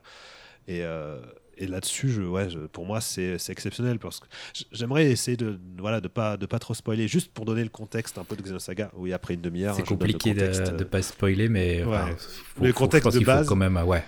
C'est donc on suit nous l'héroïne qui s'appelle Shion Uzuki Sean, qui est une scientifique en fait qui travaille pour euh, Vector Industries, et elle est là pour euh, fabriquer en fait euh, un androïde de combat destiné à affronter les Gnosis. Alors que sont les Gnosis En fait, l'humanité quand elle est partie dans vivre dans l'espace, déjà en fait elle a fui la Terre. la Terre actuellement elle est perdue, elle a disparu, on ne sait pas pourquoi. C'est expliqué, hein, mais là je ne veux pas spoiler. On ne sait pas pourquoi, elle a disparu. Elle se fait appeler maintenant Los Jérusalem donc la Jérusalem perdue. Et, euh, et donc l'humanité, quand, elle est arrivée à coloniser l'espace, bah, elle s'est rendue compte euh, finalement qu'elle était seule. C'est-à-dire qu'il n'y avait pas d'autre vie dans l'espace. Euh, c'est une, sorte de désillusion en fait métaphysique où on se retrouve à se dire bah voilà, tu as toujours l'espoir dans l'infinité de l'univers qui est d'autres formes d'existence ou en tout cas proches de ce que sont les êtres humains. Bah, là pas du tout. On n'est pas voilà, on n'est pas dans Star Trek, on n'est pas dans, Star Wars ou autre. Euh, c'est il euh, n'y a pas il a pas d'autre race. Sauf que 14 euh, ans avant les événements de de Xenosaga, donc Xenosaga, ça se passe 4000 ans après la découverte du Zohar. Donc c'est vraiment bien après. et donc 14 ans avant les événements de Xenosaga, il y a des entités qui sont apparues dans l'espace, qui sont des espèces de, de, de créatures immenses. Euh, translucide, chelou, euh, la forme un peu de baleine, enfin de trucs bizarres quoi, euh, et qui bah, se sont mis à attaquer les humains. Donc voilà, ils ont trouvé finalement une forme de vie différente, mais hostile, pas de chance. et donc c'est le contexte justement de départ de Xenosaga, c'est donc la scientifique Shion qui crée une androïde de combat destinée spécifiquement à affronter ces Gnosis, donc les, les fameuses créatures translucides bizarres. Une androïde qui a un nom particulier. Ouais, elle s'appelle Cosmos. Euh, cosmos donc signifie l'ordre en grec euh, et puis le cosmos quoi de, toute manière et, euh, et, cette androïde donc voilà elle a une capacité qui s'appelle l'Hilbert Effect qui permet de bah, faire en sorte que les gnosis en question ne soient plus translucides mais qu'ils soient matérialisés à savoir que dans Xenosaga l'univers est divisé en deux sections. Tu as la section euh, matérielle, donc c'est de notre réalité, et la section immatérielle, eux ils appellent ça donc le domaine des nombres réels et le domaine des nombres imaginaires, donc en lien évidemment aux mathématiques. Et, euh, voilà, donc les, gnosis, eux, ils font partie du domaine imaginaire, et euh, grâce à la capacité de Cosmos, bah, il y a la possibilité de les faire passer dans le monde, dans le monde réel pour pouvoir les, les, vaincre. Sinon, ils sont invincibles et ils détruisent tout le monde. Donc c'est le point de départ. Et euh, évidemment, il y a plein de choses qui s'imbriquent dans tout ça. Il y a tout un contexte géopolitique derrière. Il y a, il y a, des, tonnes de personnages, tous plus passionnants les uns que les autres, et euh, qui sont tous articulés autour de cette idée de, euh, de la. Comment. pas, pas spoiler, mais en fait, la plupart sont associés au thème de la mort. Et euh, Takashi avait dit que pour lui, la base de l'histoire de Xenosaga, c'est la peur, le rapport qu'on entretient chacun avec la peur, donc évidemment avec la peur de la mort aussi, mais avec la mhm. peur au sens large en fait, avec toutes les formes de peur. Et donc chaque personnage a son propre trauma, chaque personnage a, euh, un vécu ou a un sens même dans son existence qui, euh, qui est associé, qui tourne autour de ce concept de peur ou de mort. Et tout s'articule comme ça dans Xenosaga, c'est-à-dire que c'est au premier degré, c'est un peu comme Matrix, c'est-à-dire qu'on est face à un pur divertissement euh, presque à la sauce hollywoodienne où on a euh, qui mélange en même temps avec une esthétique manga. Donc on a des androïdes qui affrontent des grosses créatures. Euh, L'androïde qui a elle-même un design un peu sexy là avec son porte-jartel et compagnie. Enfin c'est un peu, c'est vraiment à la japonaise quoi. C'est pas, c'est un peu un peu particulier. Et, et, donc ça s'apprécie vraiment comme un pur divertissement avec justement des rebondissements dans tous les sens, des vrais moments d'émotion. Et derrière tout ça, il y a des couches et des couches de niveau de lecture qui euh, s'accumulent et qui, euh, bah, une fois qu'en fait, si on accroche bien à l'histoire, on a envie de creuser, on a envie de savoir. Et certains ont qualifié ça de prétention, parce qu'il faut savoir que Xenosaga, chaque épisode a un sous-titre qui en fait vient d'une œuvre de, euh, de Nietzsche. C'est le moment où on va voir si tu as fait LV1 ou LV2 allemand, parce que moi, je ne, je, je ne me tenterai pas de. Ouais, non, je, n'ai fait ni l'un ni l'autre, ni LV1 ni LV2 allemand. Donc je ne pourrais pas prononcer euh, les noms euh, des sous-titres. Enfin, si je pourrais, mais ça ressemblera à rien. Donc je préfère éviter de me, de me faire la honte. Mais voilà, euh, donc le premier Saga pour sous-titre, en gros, la volonté de puissance. Le deuxième par de là, bien et mal. Et le troisième, ainsi par les Zarathustra. Bon, déjà qu'un jeu de rôle japonais aille jusqu'à mettre dans son sous-titre un de niche. Effectivement, je peux comprendre le côté prétentieux, mais c'est une note d'intention quand même assez claire. Euh, et l'idée n'était pas tant de comment s'appelle de adapter euh, littéralement la pensée de Nietzsche, c'est-à-dire c'est pas c'est pas en gros euh, bah, Nietzsche le jeu vidéo, c'est plutôt questionner la place qu'a Nietzsche dans notre société moderne et dans ce qu'on est devenu philosophiquement nous les êtres humains en fait. Comment on a évolué depuis bah, depuis l'aube de l'humanité et, et en fait l'articule ça autour de l'une des bases de ce qui nous fait, euh, de ce qui constitue aujourd'hui les sociétés occidentales, à savoir le christianisme euh, et le judaïsme aussi évidemment. Mais euh, il le fait de manière directe, frontale. Je vais pas dire comment, mais c'est quelque chose qu'il prend à bras le corps. Et Nietzsche, on le sait, a toujours été un fervent critique de, du christianisme. Euh, parce que justement Nietzsche il fustigeait la morale chrétienne et lui il appelait à, justement à fonder une nouvelle forme de morale euh, débarrassée de euh, ce qui est jugé comme des éléments négatifs en fait de la morale chrétienne et notamment ce côté cette idée de, du martyr qui remplace le héros en fait. C'est on est on s'apitoie sur notre sort plutôt que de pousser à l'élévation c'est plus complexe que ça, évidemment, mais on va pas non plus parler euh, de philosophie pendant mille ans. mais bref, et donc toute l'histoire de Xenosaga, derrière ces, euh, ces oripeaux un peu de voilà, science-fiction métaphysico, philosophique, religieuse, euh, machin, à la japonaise, avec des, petites filles à cheveux roses qui font des bâtons avec des cœurs, parce qu'il y a ça aussi dans, dans Xenosaga. toute l'idée derrière est de vraiment construire tout un discours profond sur euh, ce qui définit en fait l'humanité. Euh, Takashi Saga avait dit que ce qui avait animé la création de Xenogears et Xenosaga, c'était les trois questions fondamentales de la philosophie, à savoir euh, qui sommes-nous, d'où venons-nous et où allons-nous. Ben, c'est exactement ça qui a articulé leurs travaux. Et c'est ça qui me fascine chez, chez Xenosaga, c'est que il y, a, une ambition que j'ai vue nulle part ailleurs et qui de toute façon n'a même pas été concrétisée, puisque on se retrouve avec un tiers de ce qui avait été pensé à l'origine. Mais rien que ce un tiers-là, moi, ça a suffi pour ouais, me fasciner pendant des, des décennies, enfin, ouais, plus d'une décennie, puisque maintenant, tous les ans, je me revois l'intégralité de Xenosaga, je replonge dans des lectures de, sur Nietzsche, sur, sur Carl Jung, sur la Kabbale, sur le gnosticisme, enfin vraiment des trucs qui, qui me fascinent à chaque fois. Et et c'est ça qui est beau, c'est que voilà, il, va nommer chaque personnage en lien avec une idée. Par exemple, il y a euh, un euh, quatuor de personnages, enfin surtout un trio, mais il y a un quatrième personnage aussi lié, qui sont appelés Albedo, Nigredo et Rubedo qui sont en fait non des quatre, enfin de, trois du coup des, euh, des étapes euh, de processus de transformation alchimique. Euh, donc normalement dans ce qui est dans la création de la pierre philosophale, hein, il y a plusieurs étapes l'œuvre noire, l'œuvre blanc, l'œuvre rouge, ainsi que l'œuvre l'œuvre jaune, donc on appelle citrine, mais son étape est un peu moins importante. Et en fait, ces histoires d'alchimie, elles ont été adaptées par Carl Jung donc l'un des fondateurs de c'était le fondateur de la psychologie analytique mais en gros aujourd'hui on parle de psychanalyse parce que c'était avec Freud un peu l'un des pionniers. Et, euh, et, lui en fait il articulé tous les éléments de processus de transformation alchimique avec la transformation de, de l'être humain en fait de son processus psychologique donc ce qu'il appelle l'individuation. Et, euh, et en gros chaque étape correspond justement à une étape propre à, à, l'être humain, donc à la fois le, le, rejet en fait de l'existence, euh, la connexion avec le divin, euh, et puis la complétude aussi. Donc c'est vraiment différentes étapes. Et, et ça, c'est juste une strate euh, disponible comme ça dans, dans Xenosaga, à travers simplement trois noms mis autour de trois personnages qui sont associés à cette idée-là, ce concept-là. Mais ce concept-là les transcende aussi. C'est-à-dire qu'il va de manière générale sur l'ensemble de l'œuvre. C'est pas juste les trois personnages qui, qui sont associés à ça. Et Carl Jung lui-même était un fervent lecteur de Nietzsche. En fait, tout se recoupe tout le temps dans, dans, dans Xenosaga, euh, à savoir que Carl Jung était aussi fasciné par le gnosticisme, donc le gnosticisme qui est une doctrine euh, dérivée du christianisme euh, qui s'est formé ouais, au deuxième siècle et troisième siècle avant, avant, après Jésus-Christ, pardon, et qui, qui proposait une alternative en fait aux enseignements de Jésus et une alternative dans la composition de ce qui définit l'univers selon, euh, selon le christianisme, à savoir que pour le gnosticisme, euh, il y a un, monde matériel et un monde euh, spirituel. Et le monde spirituel, en fait, il transcende largement la réalité qu'on connaît.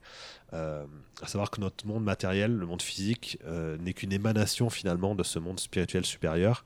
Et nous-mêmes, chaque être humain, portant en nous une étincelle restante de de ce monde spirituel et l'idée étant euh, justement à la fin de transcender notre euh, corporalité, notre corps et euh, de rejoindre justement cette unité, ce tout, cette, ce monde en fait immatériel et spirituel.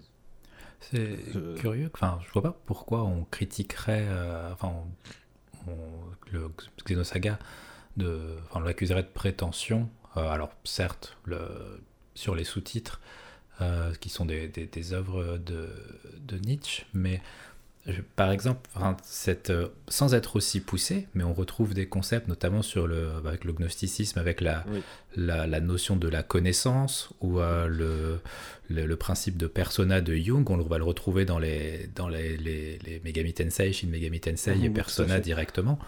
Eux, on leur, on leur dit rien sur ce plan-là, alors qu'ils développent aussi de bien sûr. beaucoup moins, euh, beaucoup moins profonde quand même, disons-le.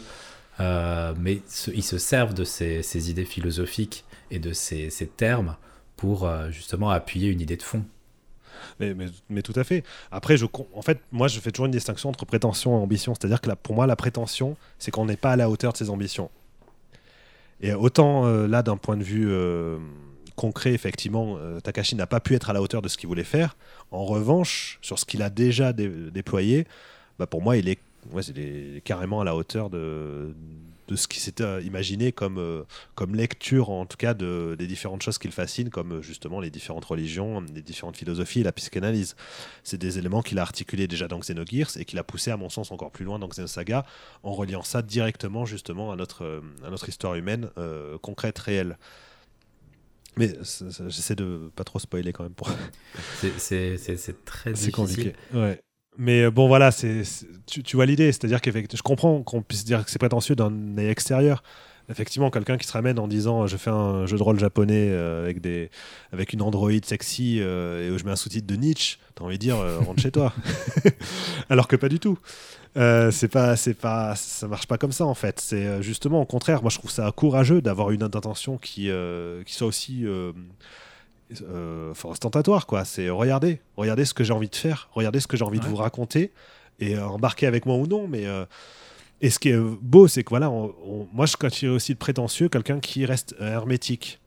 C'est-à-dire quelqu'un qui va aborder énormément de notions de philosophie, de psychanalyse ou autre, sans jamais les expliciter ou les rendre claires ou accessibles ou autre. Là, Xenosaga, euh, même si on n'a aucune notion dans ces domaines-là, on va passer évidemment à côté de mille références, parce qu'il y en a partout, partout, partout, partout. Mais on peut comprendre très bien l'histoire du jeu et ce qu'il cherche à nous raconter euh, de manière intuitive. Euh, et après avoir envie de pousser plus loin justement en se disant mais attends mais là ce qu'il me raconte c'est quand même particulier à quoi ça quoi ça renvoie et ensuite du coup ensuite se renseigner et tout. Mais c'est qu'au premier degré déjà Xenosaga a une super histoire. C'est là-dessus que j'ai envie d'insister aussi c'est que au-delà de toutes les ambitions dingues qu'il y a derrière bah, ça reste un pur plaisir pour moi de découvrir l'histoire de Xenosaga, euh, de vivre, de découvrir les personnages, euh, la manière dont ils interagissent entre eux, euh, la manière dont leur destinée se, se, déploie sous nos yeux, la manière dont on vit leur tragédie. Enfin, c'est vraiment des histoires très belles, très, très touchantes. Et c'est ça qui pousse à aller plus loin dans une œuvre. C'est pas c'est pas parce qu'il y a mille références que l'œuvre va être intéressante. C'est parce que justement l'œuvre est intéressante que derrière, on va avoir envie de creuser ces mille références et qu'on se rend compte en vrai de la richesse incroyable qui, euh, qui sous-tend l'œuvre. Et c'est ça, qui fait la différence, à mon avis.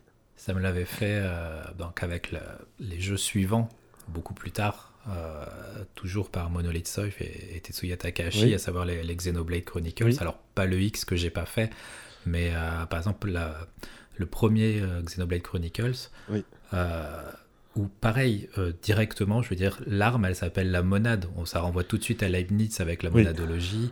Il n'y a même pas de. c'est pas. Mais au premier abord. Et pas que Leibniz, ça renvoie aussi au gnosticisme, en fait, parce que la monade, c'est le nom de l'entité suprême euh, spirituelle, en fait. C'est l'un des noms, l'un de ses noms. D'accord. Et, le gnosticisme étant l'une des bases de, de l'histoire de Xenoblade, en fait. Hein. C'est euh, limite, ah limite une transcription littérale, quoi.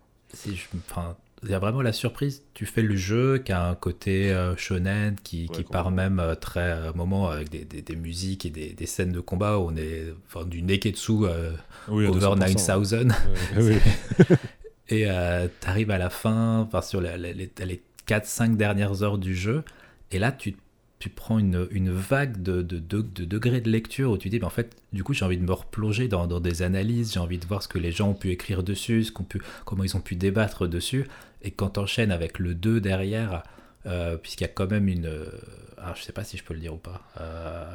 Il s'appelle le 2, donc c'est pas pour rien qu'il s'appelle. Voilà, on va dire ça. Il s'appelle pas le 2 pour rien. Et je l'ai pas vu. Enfin, je, je m'y attendais pas vraiment à ce point-là jusqu'au bout.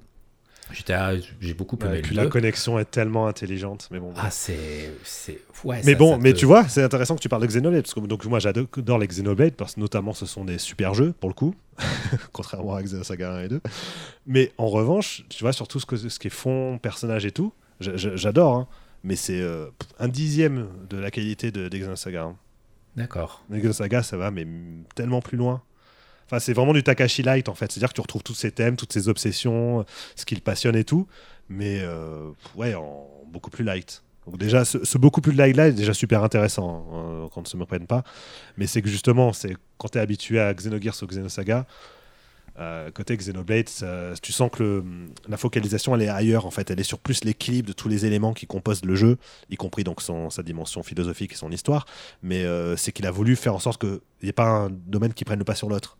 Tu suis une histoire super touchante et tout, plus profonde qu'il n'y paraît au premier abord. Euh, tu te prends du plaisir à jouer, etc. Mais euh, là où Xenosaga, si tu y vas, c'est vraiment parce que tu veux l'histoire. Tu veux l'histoire et tu veux voir ce que ça a te raconter.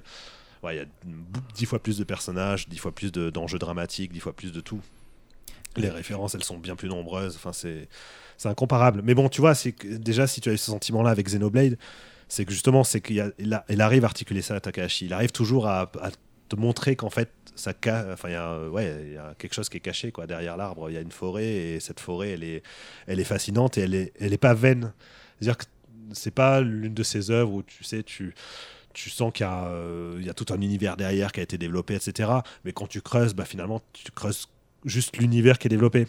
Là, tout ce que tu vas creuser derrière, ça peut t'enrichir personnellement dans Xenosaga. Ouais.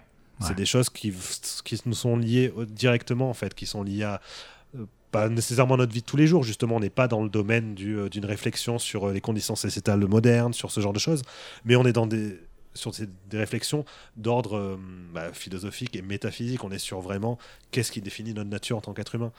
Et c'est assez intéressant parce que pourquoi Xenosaga est c'est une héroïne euh, et une androïde qui sont les personnages principaux, ce qui, notons-le au passage, est assez rare quand même hein, dans, les jeux vidéo, euh, notamment euh, les jeux de rôle japonais, où il y, a quelques RPG avec une héroïne principale, mais c'est pas non plus ultra fréquent. Après, il y a eu FF13 et tout ensuite, mais à l'époque de Xenosaga, c'était quand même pas inédit, mais c'était assez vraiment très rare.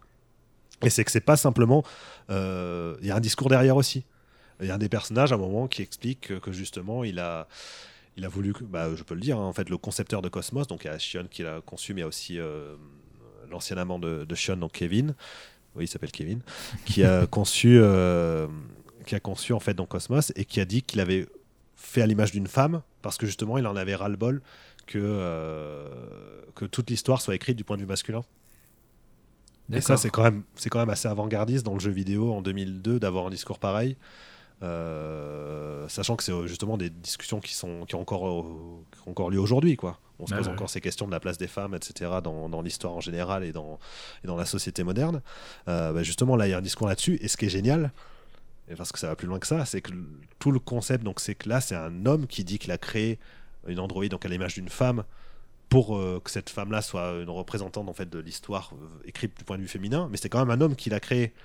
Et en fait, il y a quand même un discours là-dessus dans le jeu. Je ne veux pas en dire plus, mais il y a quand même une réflexion autour de ça, et je trouve ça absolument brillant. Enfin, moi, ça, ça m'avait fasciné.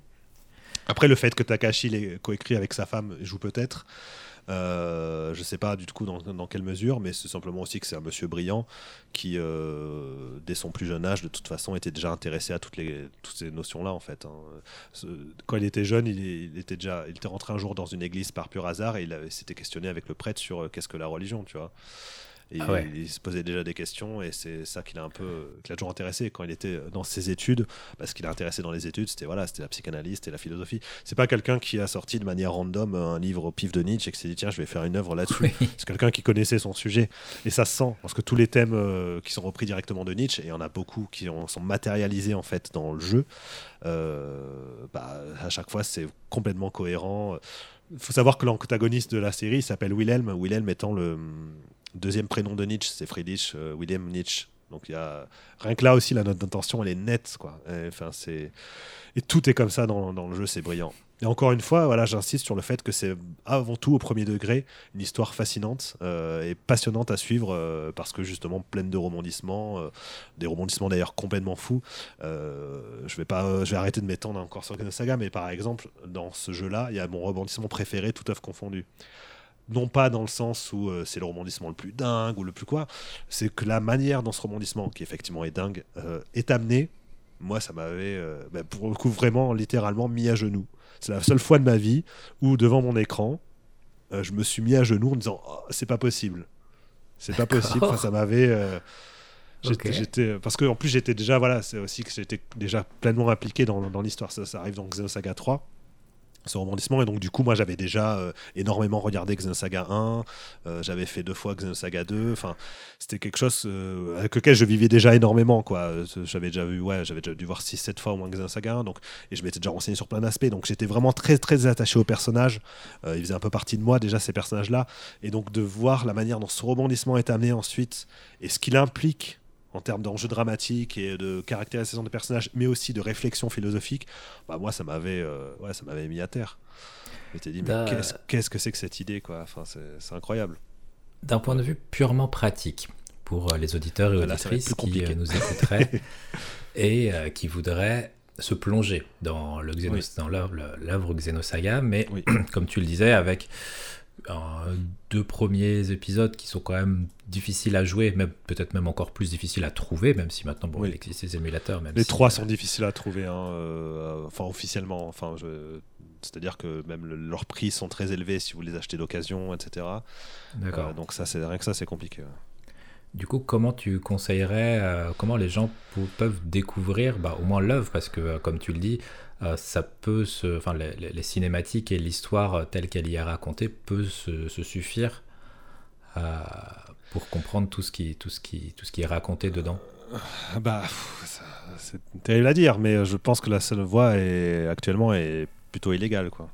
D'accord. À moins de justement acheter de, à moins d'avoir encore une PS2 pucée euh, capable de lire donc les, les, jeux PS2 gravés ou autres, bah, du coup, ou les jeux PS2 import. Euh, dans ce cas, vous pouvez euh, trouver Xenosaga 1, 2 et 3 en import à des prix coûteux, mais ça peut se trouver. Je pense qu'il doit y avoir encore moyen. mais si vous n'avez pas les moyens, bah, la seule voie, à mon sens, elle serait illégale et ce serait de passer par les par les vidéos uniquement pour les deux premiers et pour le 3 effectivement d'y jouer en émulation euh, des simulateurs PS2 le font bien tourner, le 3 maintenant, si vous avez un PC convenable. Euh, ouais, c'est un peu compliqué. Si besoin, je vous invite à me contacter par Twitter. Euh, j'ai mes DM ouverts normalement, donc si vous avez des questions sur comment trouver Xenosaga ou autre, n'hésitez pas. Je répondrai avec plaisir. Moi, c'est toujours un plaisir de partager ce que j'aime. donc, je vous aiguillerai sans souci vers ce qu'il faut. Sachez juste que, par exemple, sur YouTube, on trouve euh, les vidéos intégrales des cinématiques de Xenosaga 1, 2 et 3. Mais je vous déconseille fortement de les regarder par ce biais pour la simple et bonne raison que ceux qui ont fait ces enregistrements, ils les ont fait en, sur émulateur avec le mode 16 neuvième. Ce qui est complètement idiot puisque c'était des jeux qui avaient été faits en 4 tiers. Ah. Alors je sais que c'est dans l'ancienne époque, hein. aujourd'hui on comprend même plus ce que c'est le 4 tiers, mais euh, c'est des jeux qui avaient été faits en 4 tiers et donc du coup forcément en 16 neuvième l'image est complètement écrasée. Donc euh, si vous regardez les vidéos sur YouTube aujourd'hui, bah, vous avez une image complètement écrasée de Xenosaga. Ce qui est un peu bête quand même. Donc moi ce que je vous conseille c'est de trouver le moyen si vous voulez de récupérer ces vidéos. Je peux vous aider. Mais euh, c'est des vidéos qu'il faudra regarder en 4 tiers. Et c'est possible avec des logiciels comme VLC, etc., qui permettent de faire des redimensionnements d'images, etc.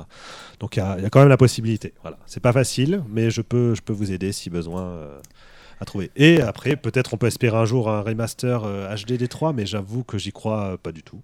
Euh, pour une série animée bah, Une série animée, en fait, ce qui me pose problème, c'est euh, il faudrait qu'elle soit de qualité. Il en existe déjà une de Saga épisode 1 et elle est pas terrible. Euh, ah. Voilà, je préfère nettement regarder les c'est rigolo, hein, mais je préfère nettement regarder les vidéos du 1 en jeu que de regarder la série animée. Ah ouais. qui a une animation un peu cheap. Les musiques sont sympas, mais bon, enfin c'est pas fou, c'est pas la même qualité de mise en scène et d'écriture. Et et enfin voilà, Xenosaga, pour moi, c'est indissociable des musiques de Misuda et des musiques de Kajiura ensuite. Je verrais pas en fait une série animée, ça impliquerait de nouveaux compositeurs, euh, des trucs à refaire, etc. Ça serait pas pareil, il aurait pas le même feeling. Après, peut-être que ça serait super bien, hein, mais bon, pour l'instant, ça n'existe pas. Et de toute façon, il y a zéro chance que ça existe, à moins que Takashi un jour euh, lui prenne l'envie de racheter ses droits euh, auprès de Namco et d'en faire quelque chose.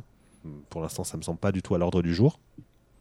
Donc voilà, même le remaster HD, je sais que euh, Terada, euh, producteur chez Namco, qui avait euh, sondé un peu les fans pour voir s'il y avait quelque chose à faire. Il y avait une pétition qui avait été lancée, mais elle n'avait pas récolté suffisamment de, votes, tout simplement. Donc du coup, et Namco avait dit ça n'arrivera pas.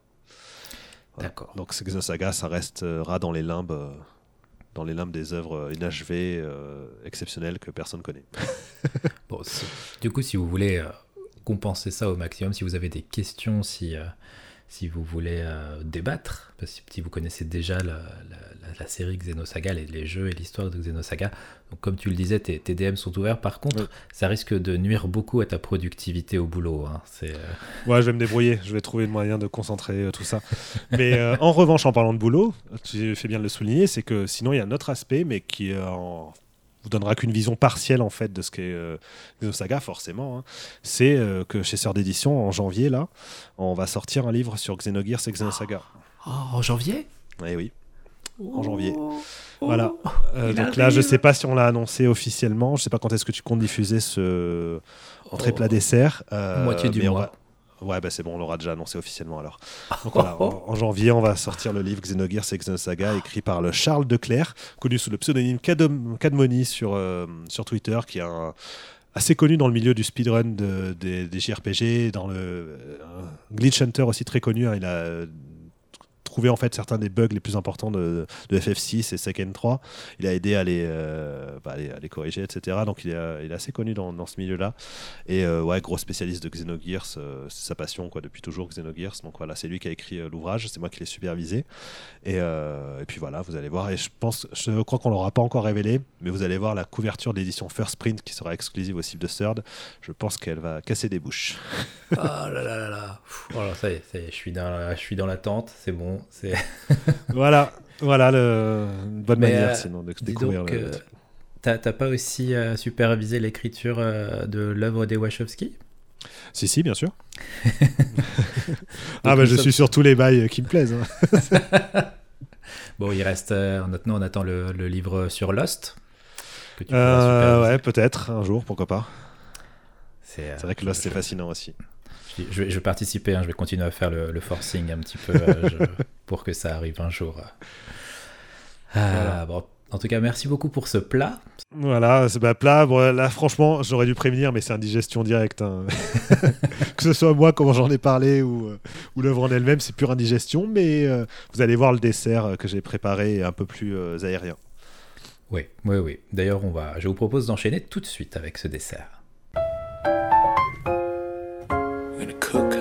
Serve, delicious. Et après euh, un film, après des jeux, nous allons nous attaquer à un autre art, à savoir la musique.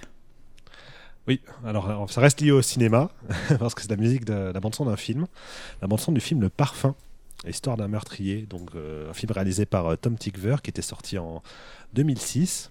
Alors vous allez voir qu'il y a des connexions assez rigolotes, hein, parce que Tom Tickver, c'est euh, la personne qui a réalisé donc euh, Cour Lola Cour, mais surtout qui a co-réalisé Cloud Atlas avec les Wachowski. Ah, comment, comment on se retrouve? Et euh, en fait, Tom Tickver, c'est aussi un musicien.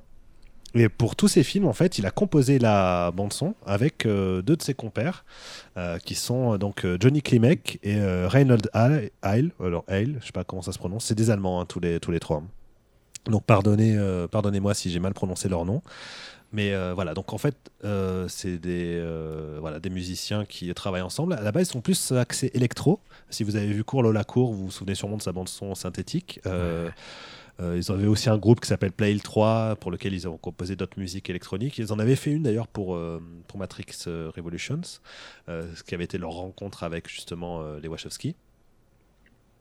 Et pour le parfum, Histoire d'un meurtrier, donc le parfum, c'est euh, une adaptation du roman du même nom, un roman culte. Euh, et l'adaptation, bon, euh, adapter ce roman, c'est quand même une sacrée ambition. c'est un roman bah, justement complexe parce qu'il détaille par l'écrit des sensations purement olfactives.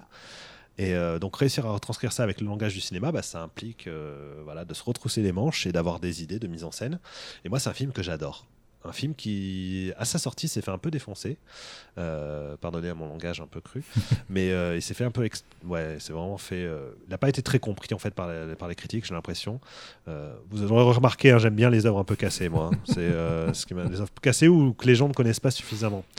Et suffisamment par rapport à, je veux dire, leur qualité ou leurs ambitions. Et Le Parfum, voilà, c'est un film que j'ai revu justement hier, hein, en, en, guise de préparation pour cette émission. Je l'avais pas revu depuis dix ans au moins, et m'a fasciné autant que les premières fois que je l'avais vu. Euh, je trouve qu'il y a des choix de mise en scène extrêmement audacieux. Euh, il y a une vraie, de vrais partis pris en matière de direction de photo, en matière de musique, justement aussi, on va y venir. Euh, donc c'est un très beau film qui est très fidèle au, roman. Alors, il, les luttes de trois passages, il va un peu plus vite sur d'autres aspects et tout, mais franchement, je trouve qu'il a vraiment saisi l'essence. Euh, le côté synesthésique, un peu du, de réussir à faire retranscrire des, ben, justement des, odeurs par le biais de l'image et de la musique, tout comme le roman arrive à le faire par le biais de, des choix de syntaxe, par le biais de l'énumération, par le biais de plein d'aspects propres au domaine littéraire. Mais là, je trouve que Tom Tickver, il a vraiment réussi avec beaucoup d'intelligence à retranscrire ça. Euh, par, par, sa mise en scène et tout, et, euh, et, par sa musique donc. La musique qui apporte une dimension presque féerique en fait, mais euh, une féerie euh, quand même assez ténébreuse hein. au film. Ça lui donne un côté conte qui est accentué par le fait qu'il y ait une voix off qui raconte l'histoire de Jean-Baptiste Grenouille, le héros du, du film. Jean-Baptiste Grenouille donc qui est un personnage qui, dès sa naissance en fait, a un odorat extraordinaire Il peut vraiment tout sentir, tout décomposer chaque, chaque odeur qu'il peut, peut ressentir et il peut les sentir même à des, à des centaines de mètres, voire des kilomètres plus, plus loin en grandissant. Donc c'est une sorte de super-héros du nez, quoi, si on veut mais il est un peu, un peu fou. Enfin, il a aucune notion de morale en fait. Donc ça, ça, ça qui est assez fascinant parce qu'il est en plein Paris dans le 18e et c'est de la crasse de partout. Enfin, et il est élevé à la dure. Enfin, c'est un peu compliqué son parcours de vie et il se met en tête finalement de vouloir créer le parfum ultime, euh, justement mélangeant les essences de jeunes filles qu'il aura tuées. Voilà, c'est euh, une histoire pas très gaie, mais euh, mais dont la complexité morale et, et esthétique trouve fait que c'est fascinant, à mon sens, que ce soit le roman comme le film. Donc, dans tous les cas, si c'est des œuvres que vous connaissez pas, je vous conseille de vous plonger dedans, euh, l'un comme l'autre, hein, peu importe, l'ordre que vous voulez aussi, même les deux. Vous faites comme vous voulez. Et donc, la musique qui, qui vient en fait soutenir la mise en scène. Alors, avant d'entrer dans l'esthétique musicale à proprement parler, un petit peu de contexte. Donc, je disais Tom Tickver, en fait, avec les, ces, deux euh, ces deux comparses, il compose les musiques de ses films et il les compose même en amont euh, des films, en amont de la, mise en scène. Ah, C'est-à-dire que, ouais, euh, à chaque fois, il s'arrange pour. Euh, alors, pas toute la musique, hein, parce que forcément, il y a des moments où il faut adapter en fonction des scènes, etc.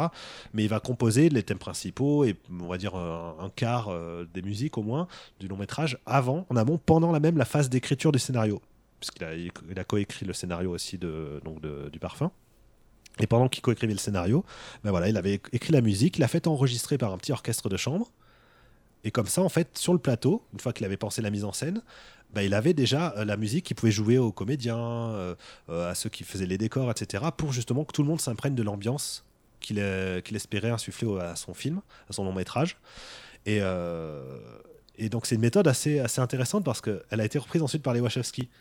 C'est-à-dire que pour Cloud Atlas, c'est Tom Tickver et sa bande en fait qui ont fait la musique et qui ont apporté justement cet aspect-là euh, pour les Wachowski. Et depuis, donc Lana et euh, Lily, euh, surtout Lana qui en avait parlé, elles ont dit que plus jamais elles voudraient tourner sans, sans ça. donc, ce qui fait que Jupiter Ascending, qui a été composé par Michael Giacchino, la musique, pareil, avait été composée enfin, en amont. Donc Giacchino avait composé une symphonie sur 80 minutes qui avait été enregistrée par un, orchestre et tout, et qui était faite pour être jouée sur, sur, euh, sur le plateau et pour être utilisé aussi sur le banc de montage justement pour, euh, pour créer déjà une musicalité même dans, la, dans le montage, dans le rythme et tout de, de la mise en scène. Ça c'est incroyable euh, d'inverser ce, Ouais, c'est un processus qui est très rare. Hein. Souvent, la musique, elle arrive au dernier moment, une fois que le montage est, premier montage est fait.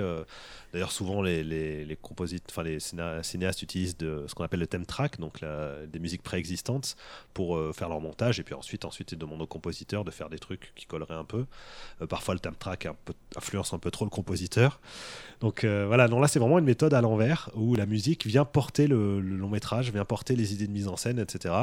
Et, c'est quelque chose d'ailleurs qui a été fait aussi sur le dernier Matrix, là, Matrix 4, que j'ai tellement hâte de, de découvrir, qui a été fait sur Sense8. Enfin voilà, c'est vraiment une méthode adoptée par les Wachowski et qui vient de, Tom. Euh, c'est Tom Tickver qui fait la musique de Matrix Resurrection. Euh, tout à fait. Euh, lui et Johnny Klimek. Ils ont plus Reynold Heil qui est plus là depuis Sense8 aussi. Il n'était pas là non plus. Je sais pas trop pourquoi. J'ai pas trouvé d'informations sur savoir pourquoi il faisait plus partie du trio. Donc maintenant c'est devenu un duo. Mais bon, bref, ça, la qualité est la même. Hein, donc ça, je pense que ça, voilà, ils, sont toujours aussi inspirés.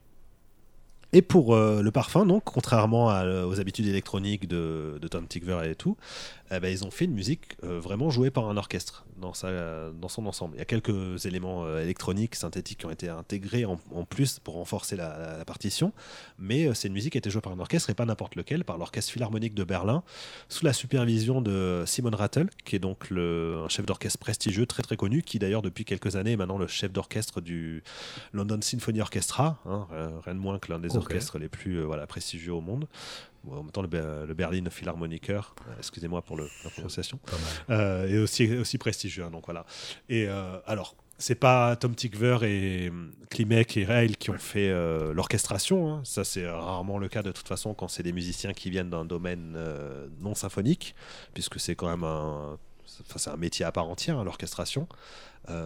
l'orchestration, c'est en fait choisir les les bons instruments pour les bonnes notes, euh, bien utiliser tous les pupitres de l'orchestre, euh, adapter aussi la partition, en, si ça, même si ça correspond plus à de l'arrangement, mais adapter la partition si justement il y a des erreurs dans les choix de tonalité, dans les choix de modulation et tout, de, de, musicalité en fait, tout simplement. Euh, donc c'est un, exercice quand même important quand il s'agit de faire jouer une musique par un orchestre, et ça arrive très souvent d'ailleurs que pour n'importe quelle musique de film, plein d'orchestrateurs, même quand c'est de la musique par Zimmer et, ses équipes. Euh, parfois, il suffit de regarder, euh, si vous restez donc pendant le générique, vous verrez qu'il y a 3, euh, 4, voire 5 orchestrateurs qui sont, qui sont au crédit.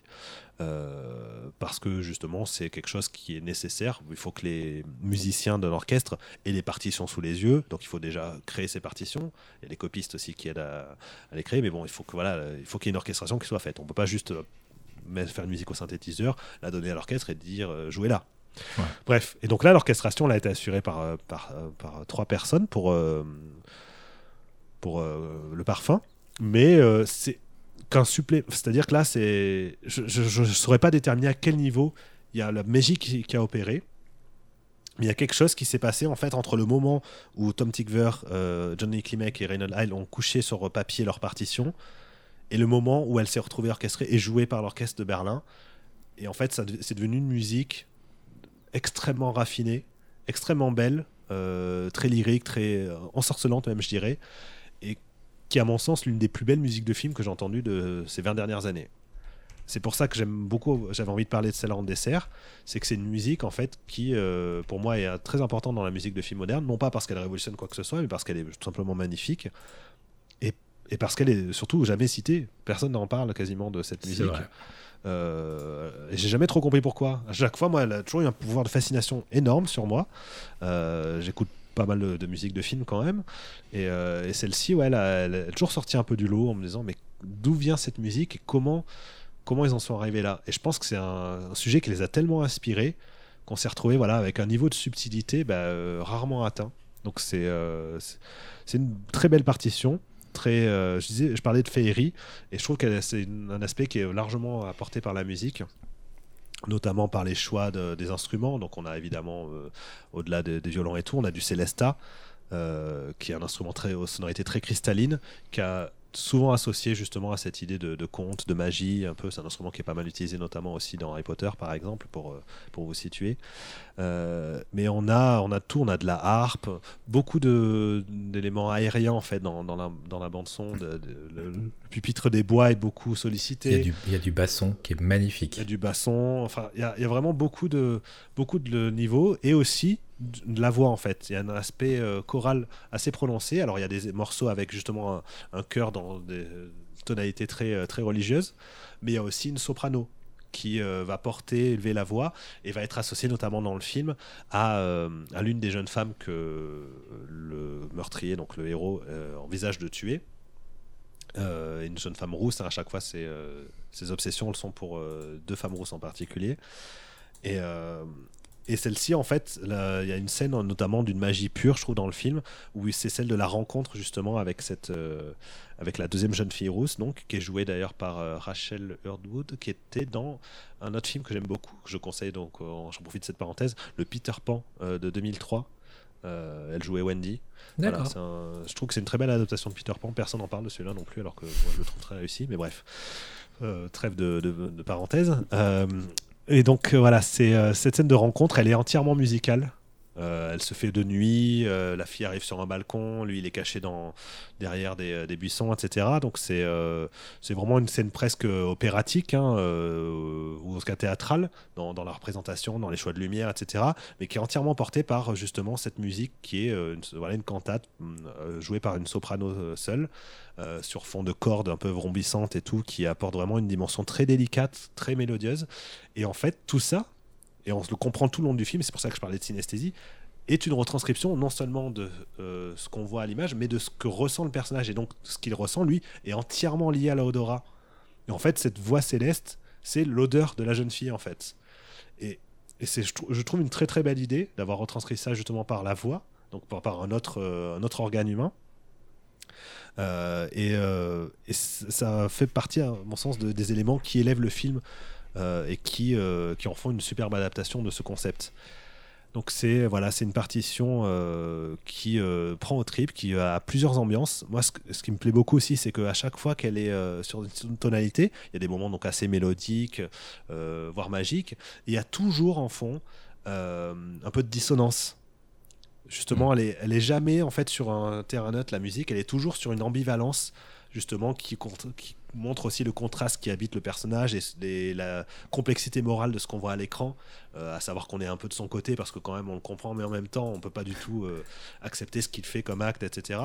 Euh, beaucoup de beaucoup de subtilités là-dessus, en plus où le jeu se joue énormément aussi du j'allais dire du puritanisme, euh, ça, colle pas trop pour euh, c'est Paris, mais euh, sur justement la dimension religieuse et tout, le côté très très pur, etc. Et le film qui s'amuse à, casser ça jusqu'à une scène finale que je vais pas spoiler, mais qui qui fait tout voler en éclats. Ouais. Et, et voilà, c'est quelque chose qui qui me fascine dans cette bande son. C'est constamment, elle, a toujours, elle est toujours sur plusieurs degrés. Et c'est très rigolo parce que dans le film, on a, ça parle de musique, mais en parlant des parfums c'est euh, l'un des parfumiers qu'on rencontre Jean-Baptiste Grenouille au début du film, qui lui explique en fait, pour euh, créer un parfum, il y a toujours plusieurs notes qui forment plusieurs accords. Donc il y a toujours trois accords en fait, et chaque accord est composé de quatre notes. Et euh, il faut trouver l'harmonie entre tout ça. Et c'est intéressant parce que c'est justement toute la complexité de ce qu'est une œuvre d'art de manière générale, c'est trouver l'harmonie entre les différents éléments qu'on a à sa disposition. Et je trouve que cette idée d'avoir mis en avant cette dimension musicale dans, dans le texte même du film, ça ne fait que renforcer en fait l'impact qu'a la musique dans le film et toute l'importance qui lui a été accordée. Enfin, en tout cas, ça m'a ça m'a toujours euh, fasciné. Je sais pas toi si tu as tu as vu le film? Euh, Oui, oui, oui. Alors déjà, j'ai un rapport au livre. Euh, c'est ce que c'est. C'est ma grand-mère qui m'a fait découvrir le livre. ouais.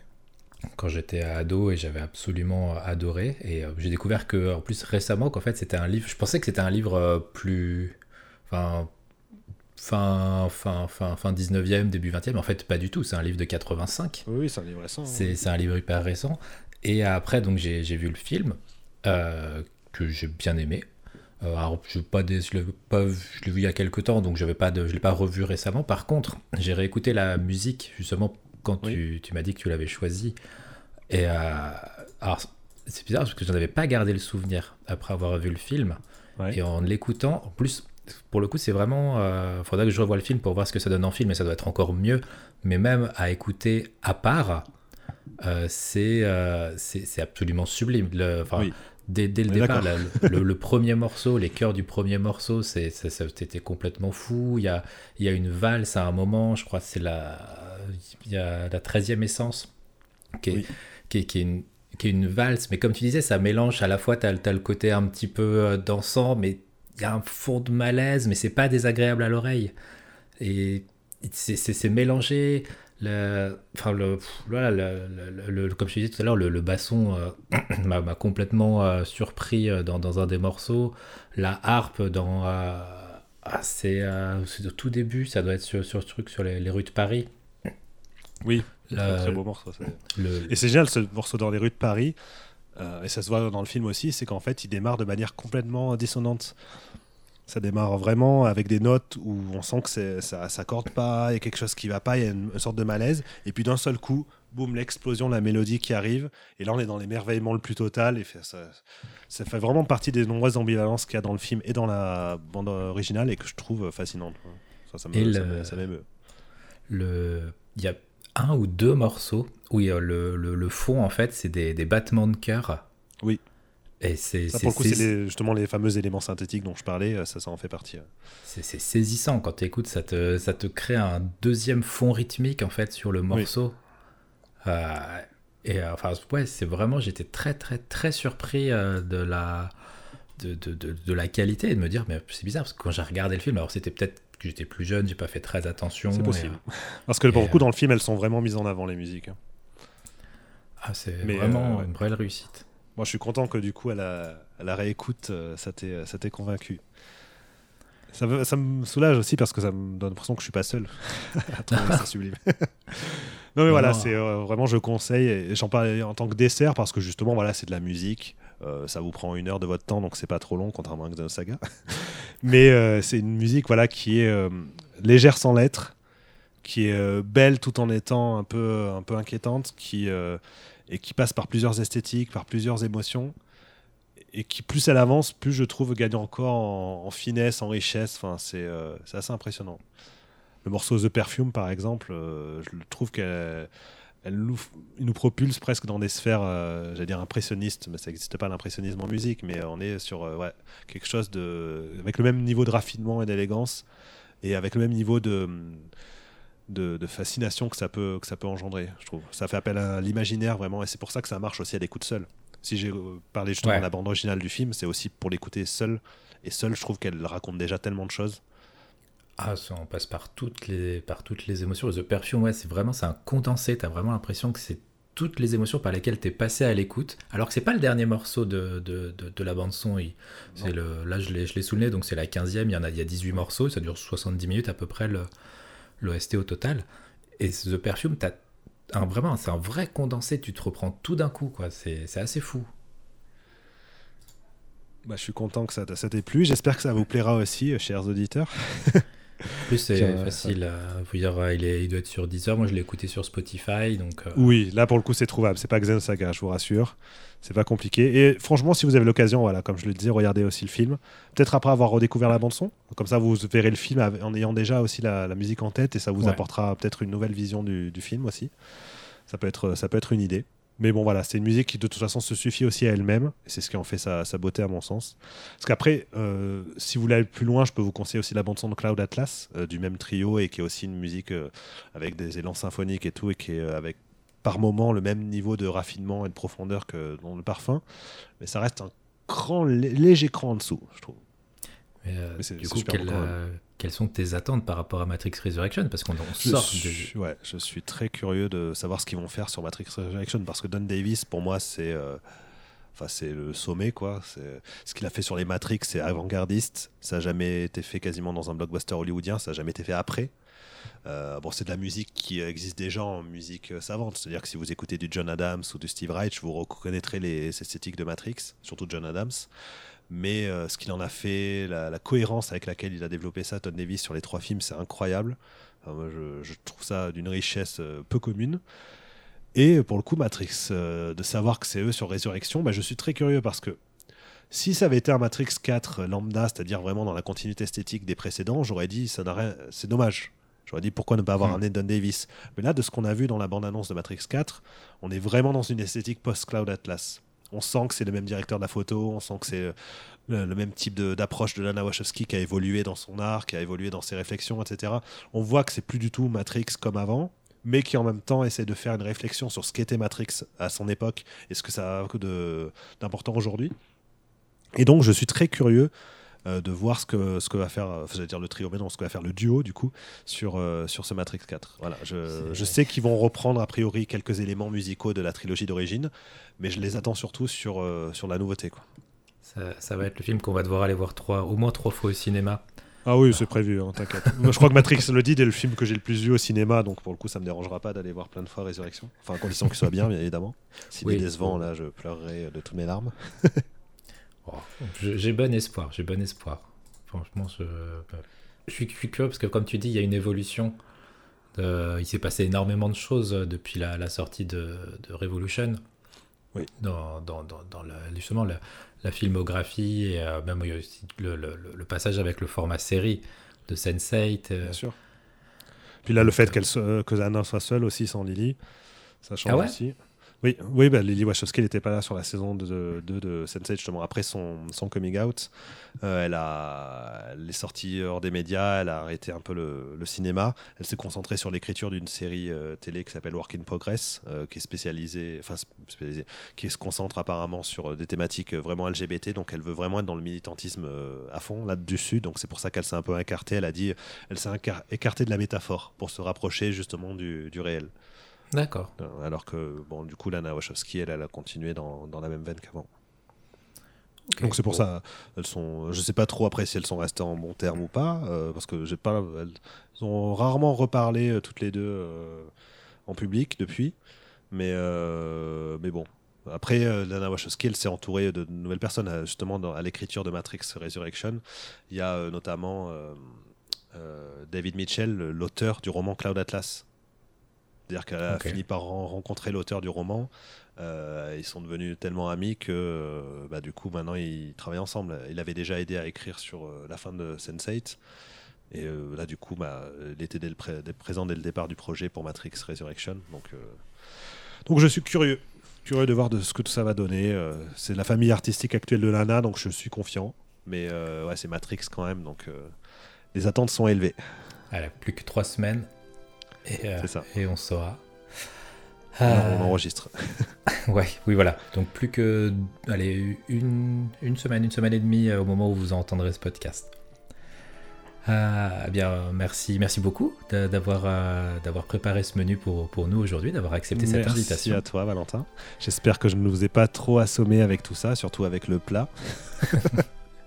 non, de toute façon, vous pourrez choisir d'écouter la partie qui vous intéresse. Après, comme je le dis, si vous avez des questions ou des retours à faire, si, si, vous vous plongez dans une des œuvres présentées et que vous voulez partager après votre ressenti, bah, mes DM et je pense que tes DM aussi sont ouverts et que ça fait ça nous fera plaisir. Ouais, ça fait toujours hyper plaisir. Donc euh, voilà, vos, retours, euh, même en, sur Twitter, euh, avec un petit tweet en dessous, ça fait vraiment, ça fait chaud au cœur. Et bien sur ce, on vous laissera du coup profiter tranquillement de ce film, Speed Racer, cette trilogie vidéoludique de Xenosaga et la musique de, du parfum qui est aussi un film. Euh, donc, le conseil que tu nous donnais, c'était d'écouter peut-être à part pour se concentrer principalement sur la musique, puis après de la découvrir dans son utilisation dans le film pour vraiment voir euh, tout, son développement. Tout à fait. Donc vous avez de quoi faire euh, d'ici la, fin d'année ou début d'année 2022. Et sur ce, eh bien, je suppose qu'ensemble nous vous disons au revoir. Au revoir. Et à bientôt pour un prochain épisode.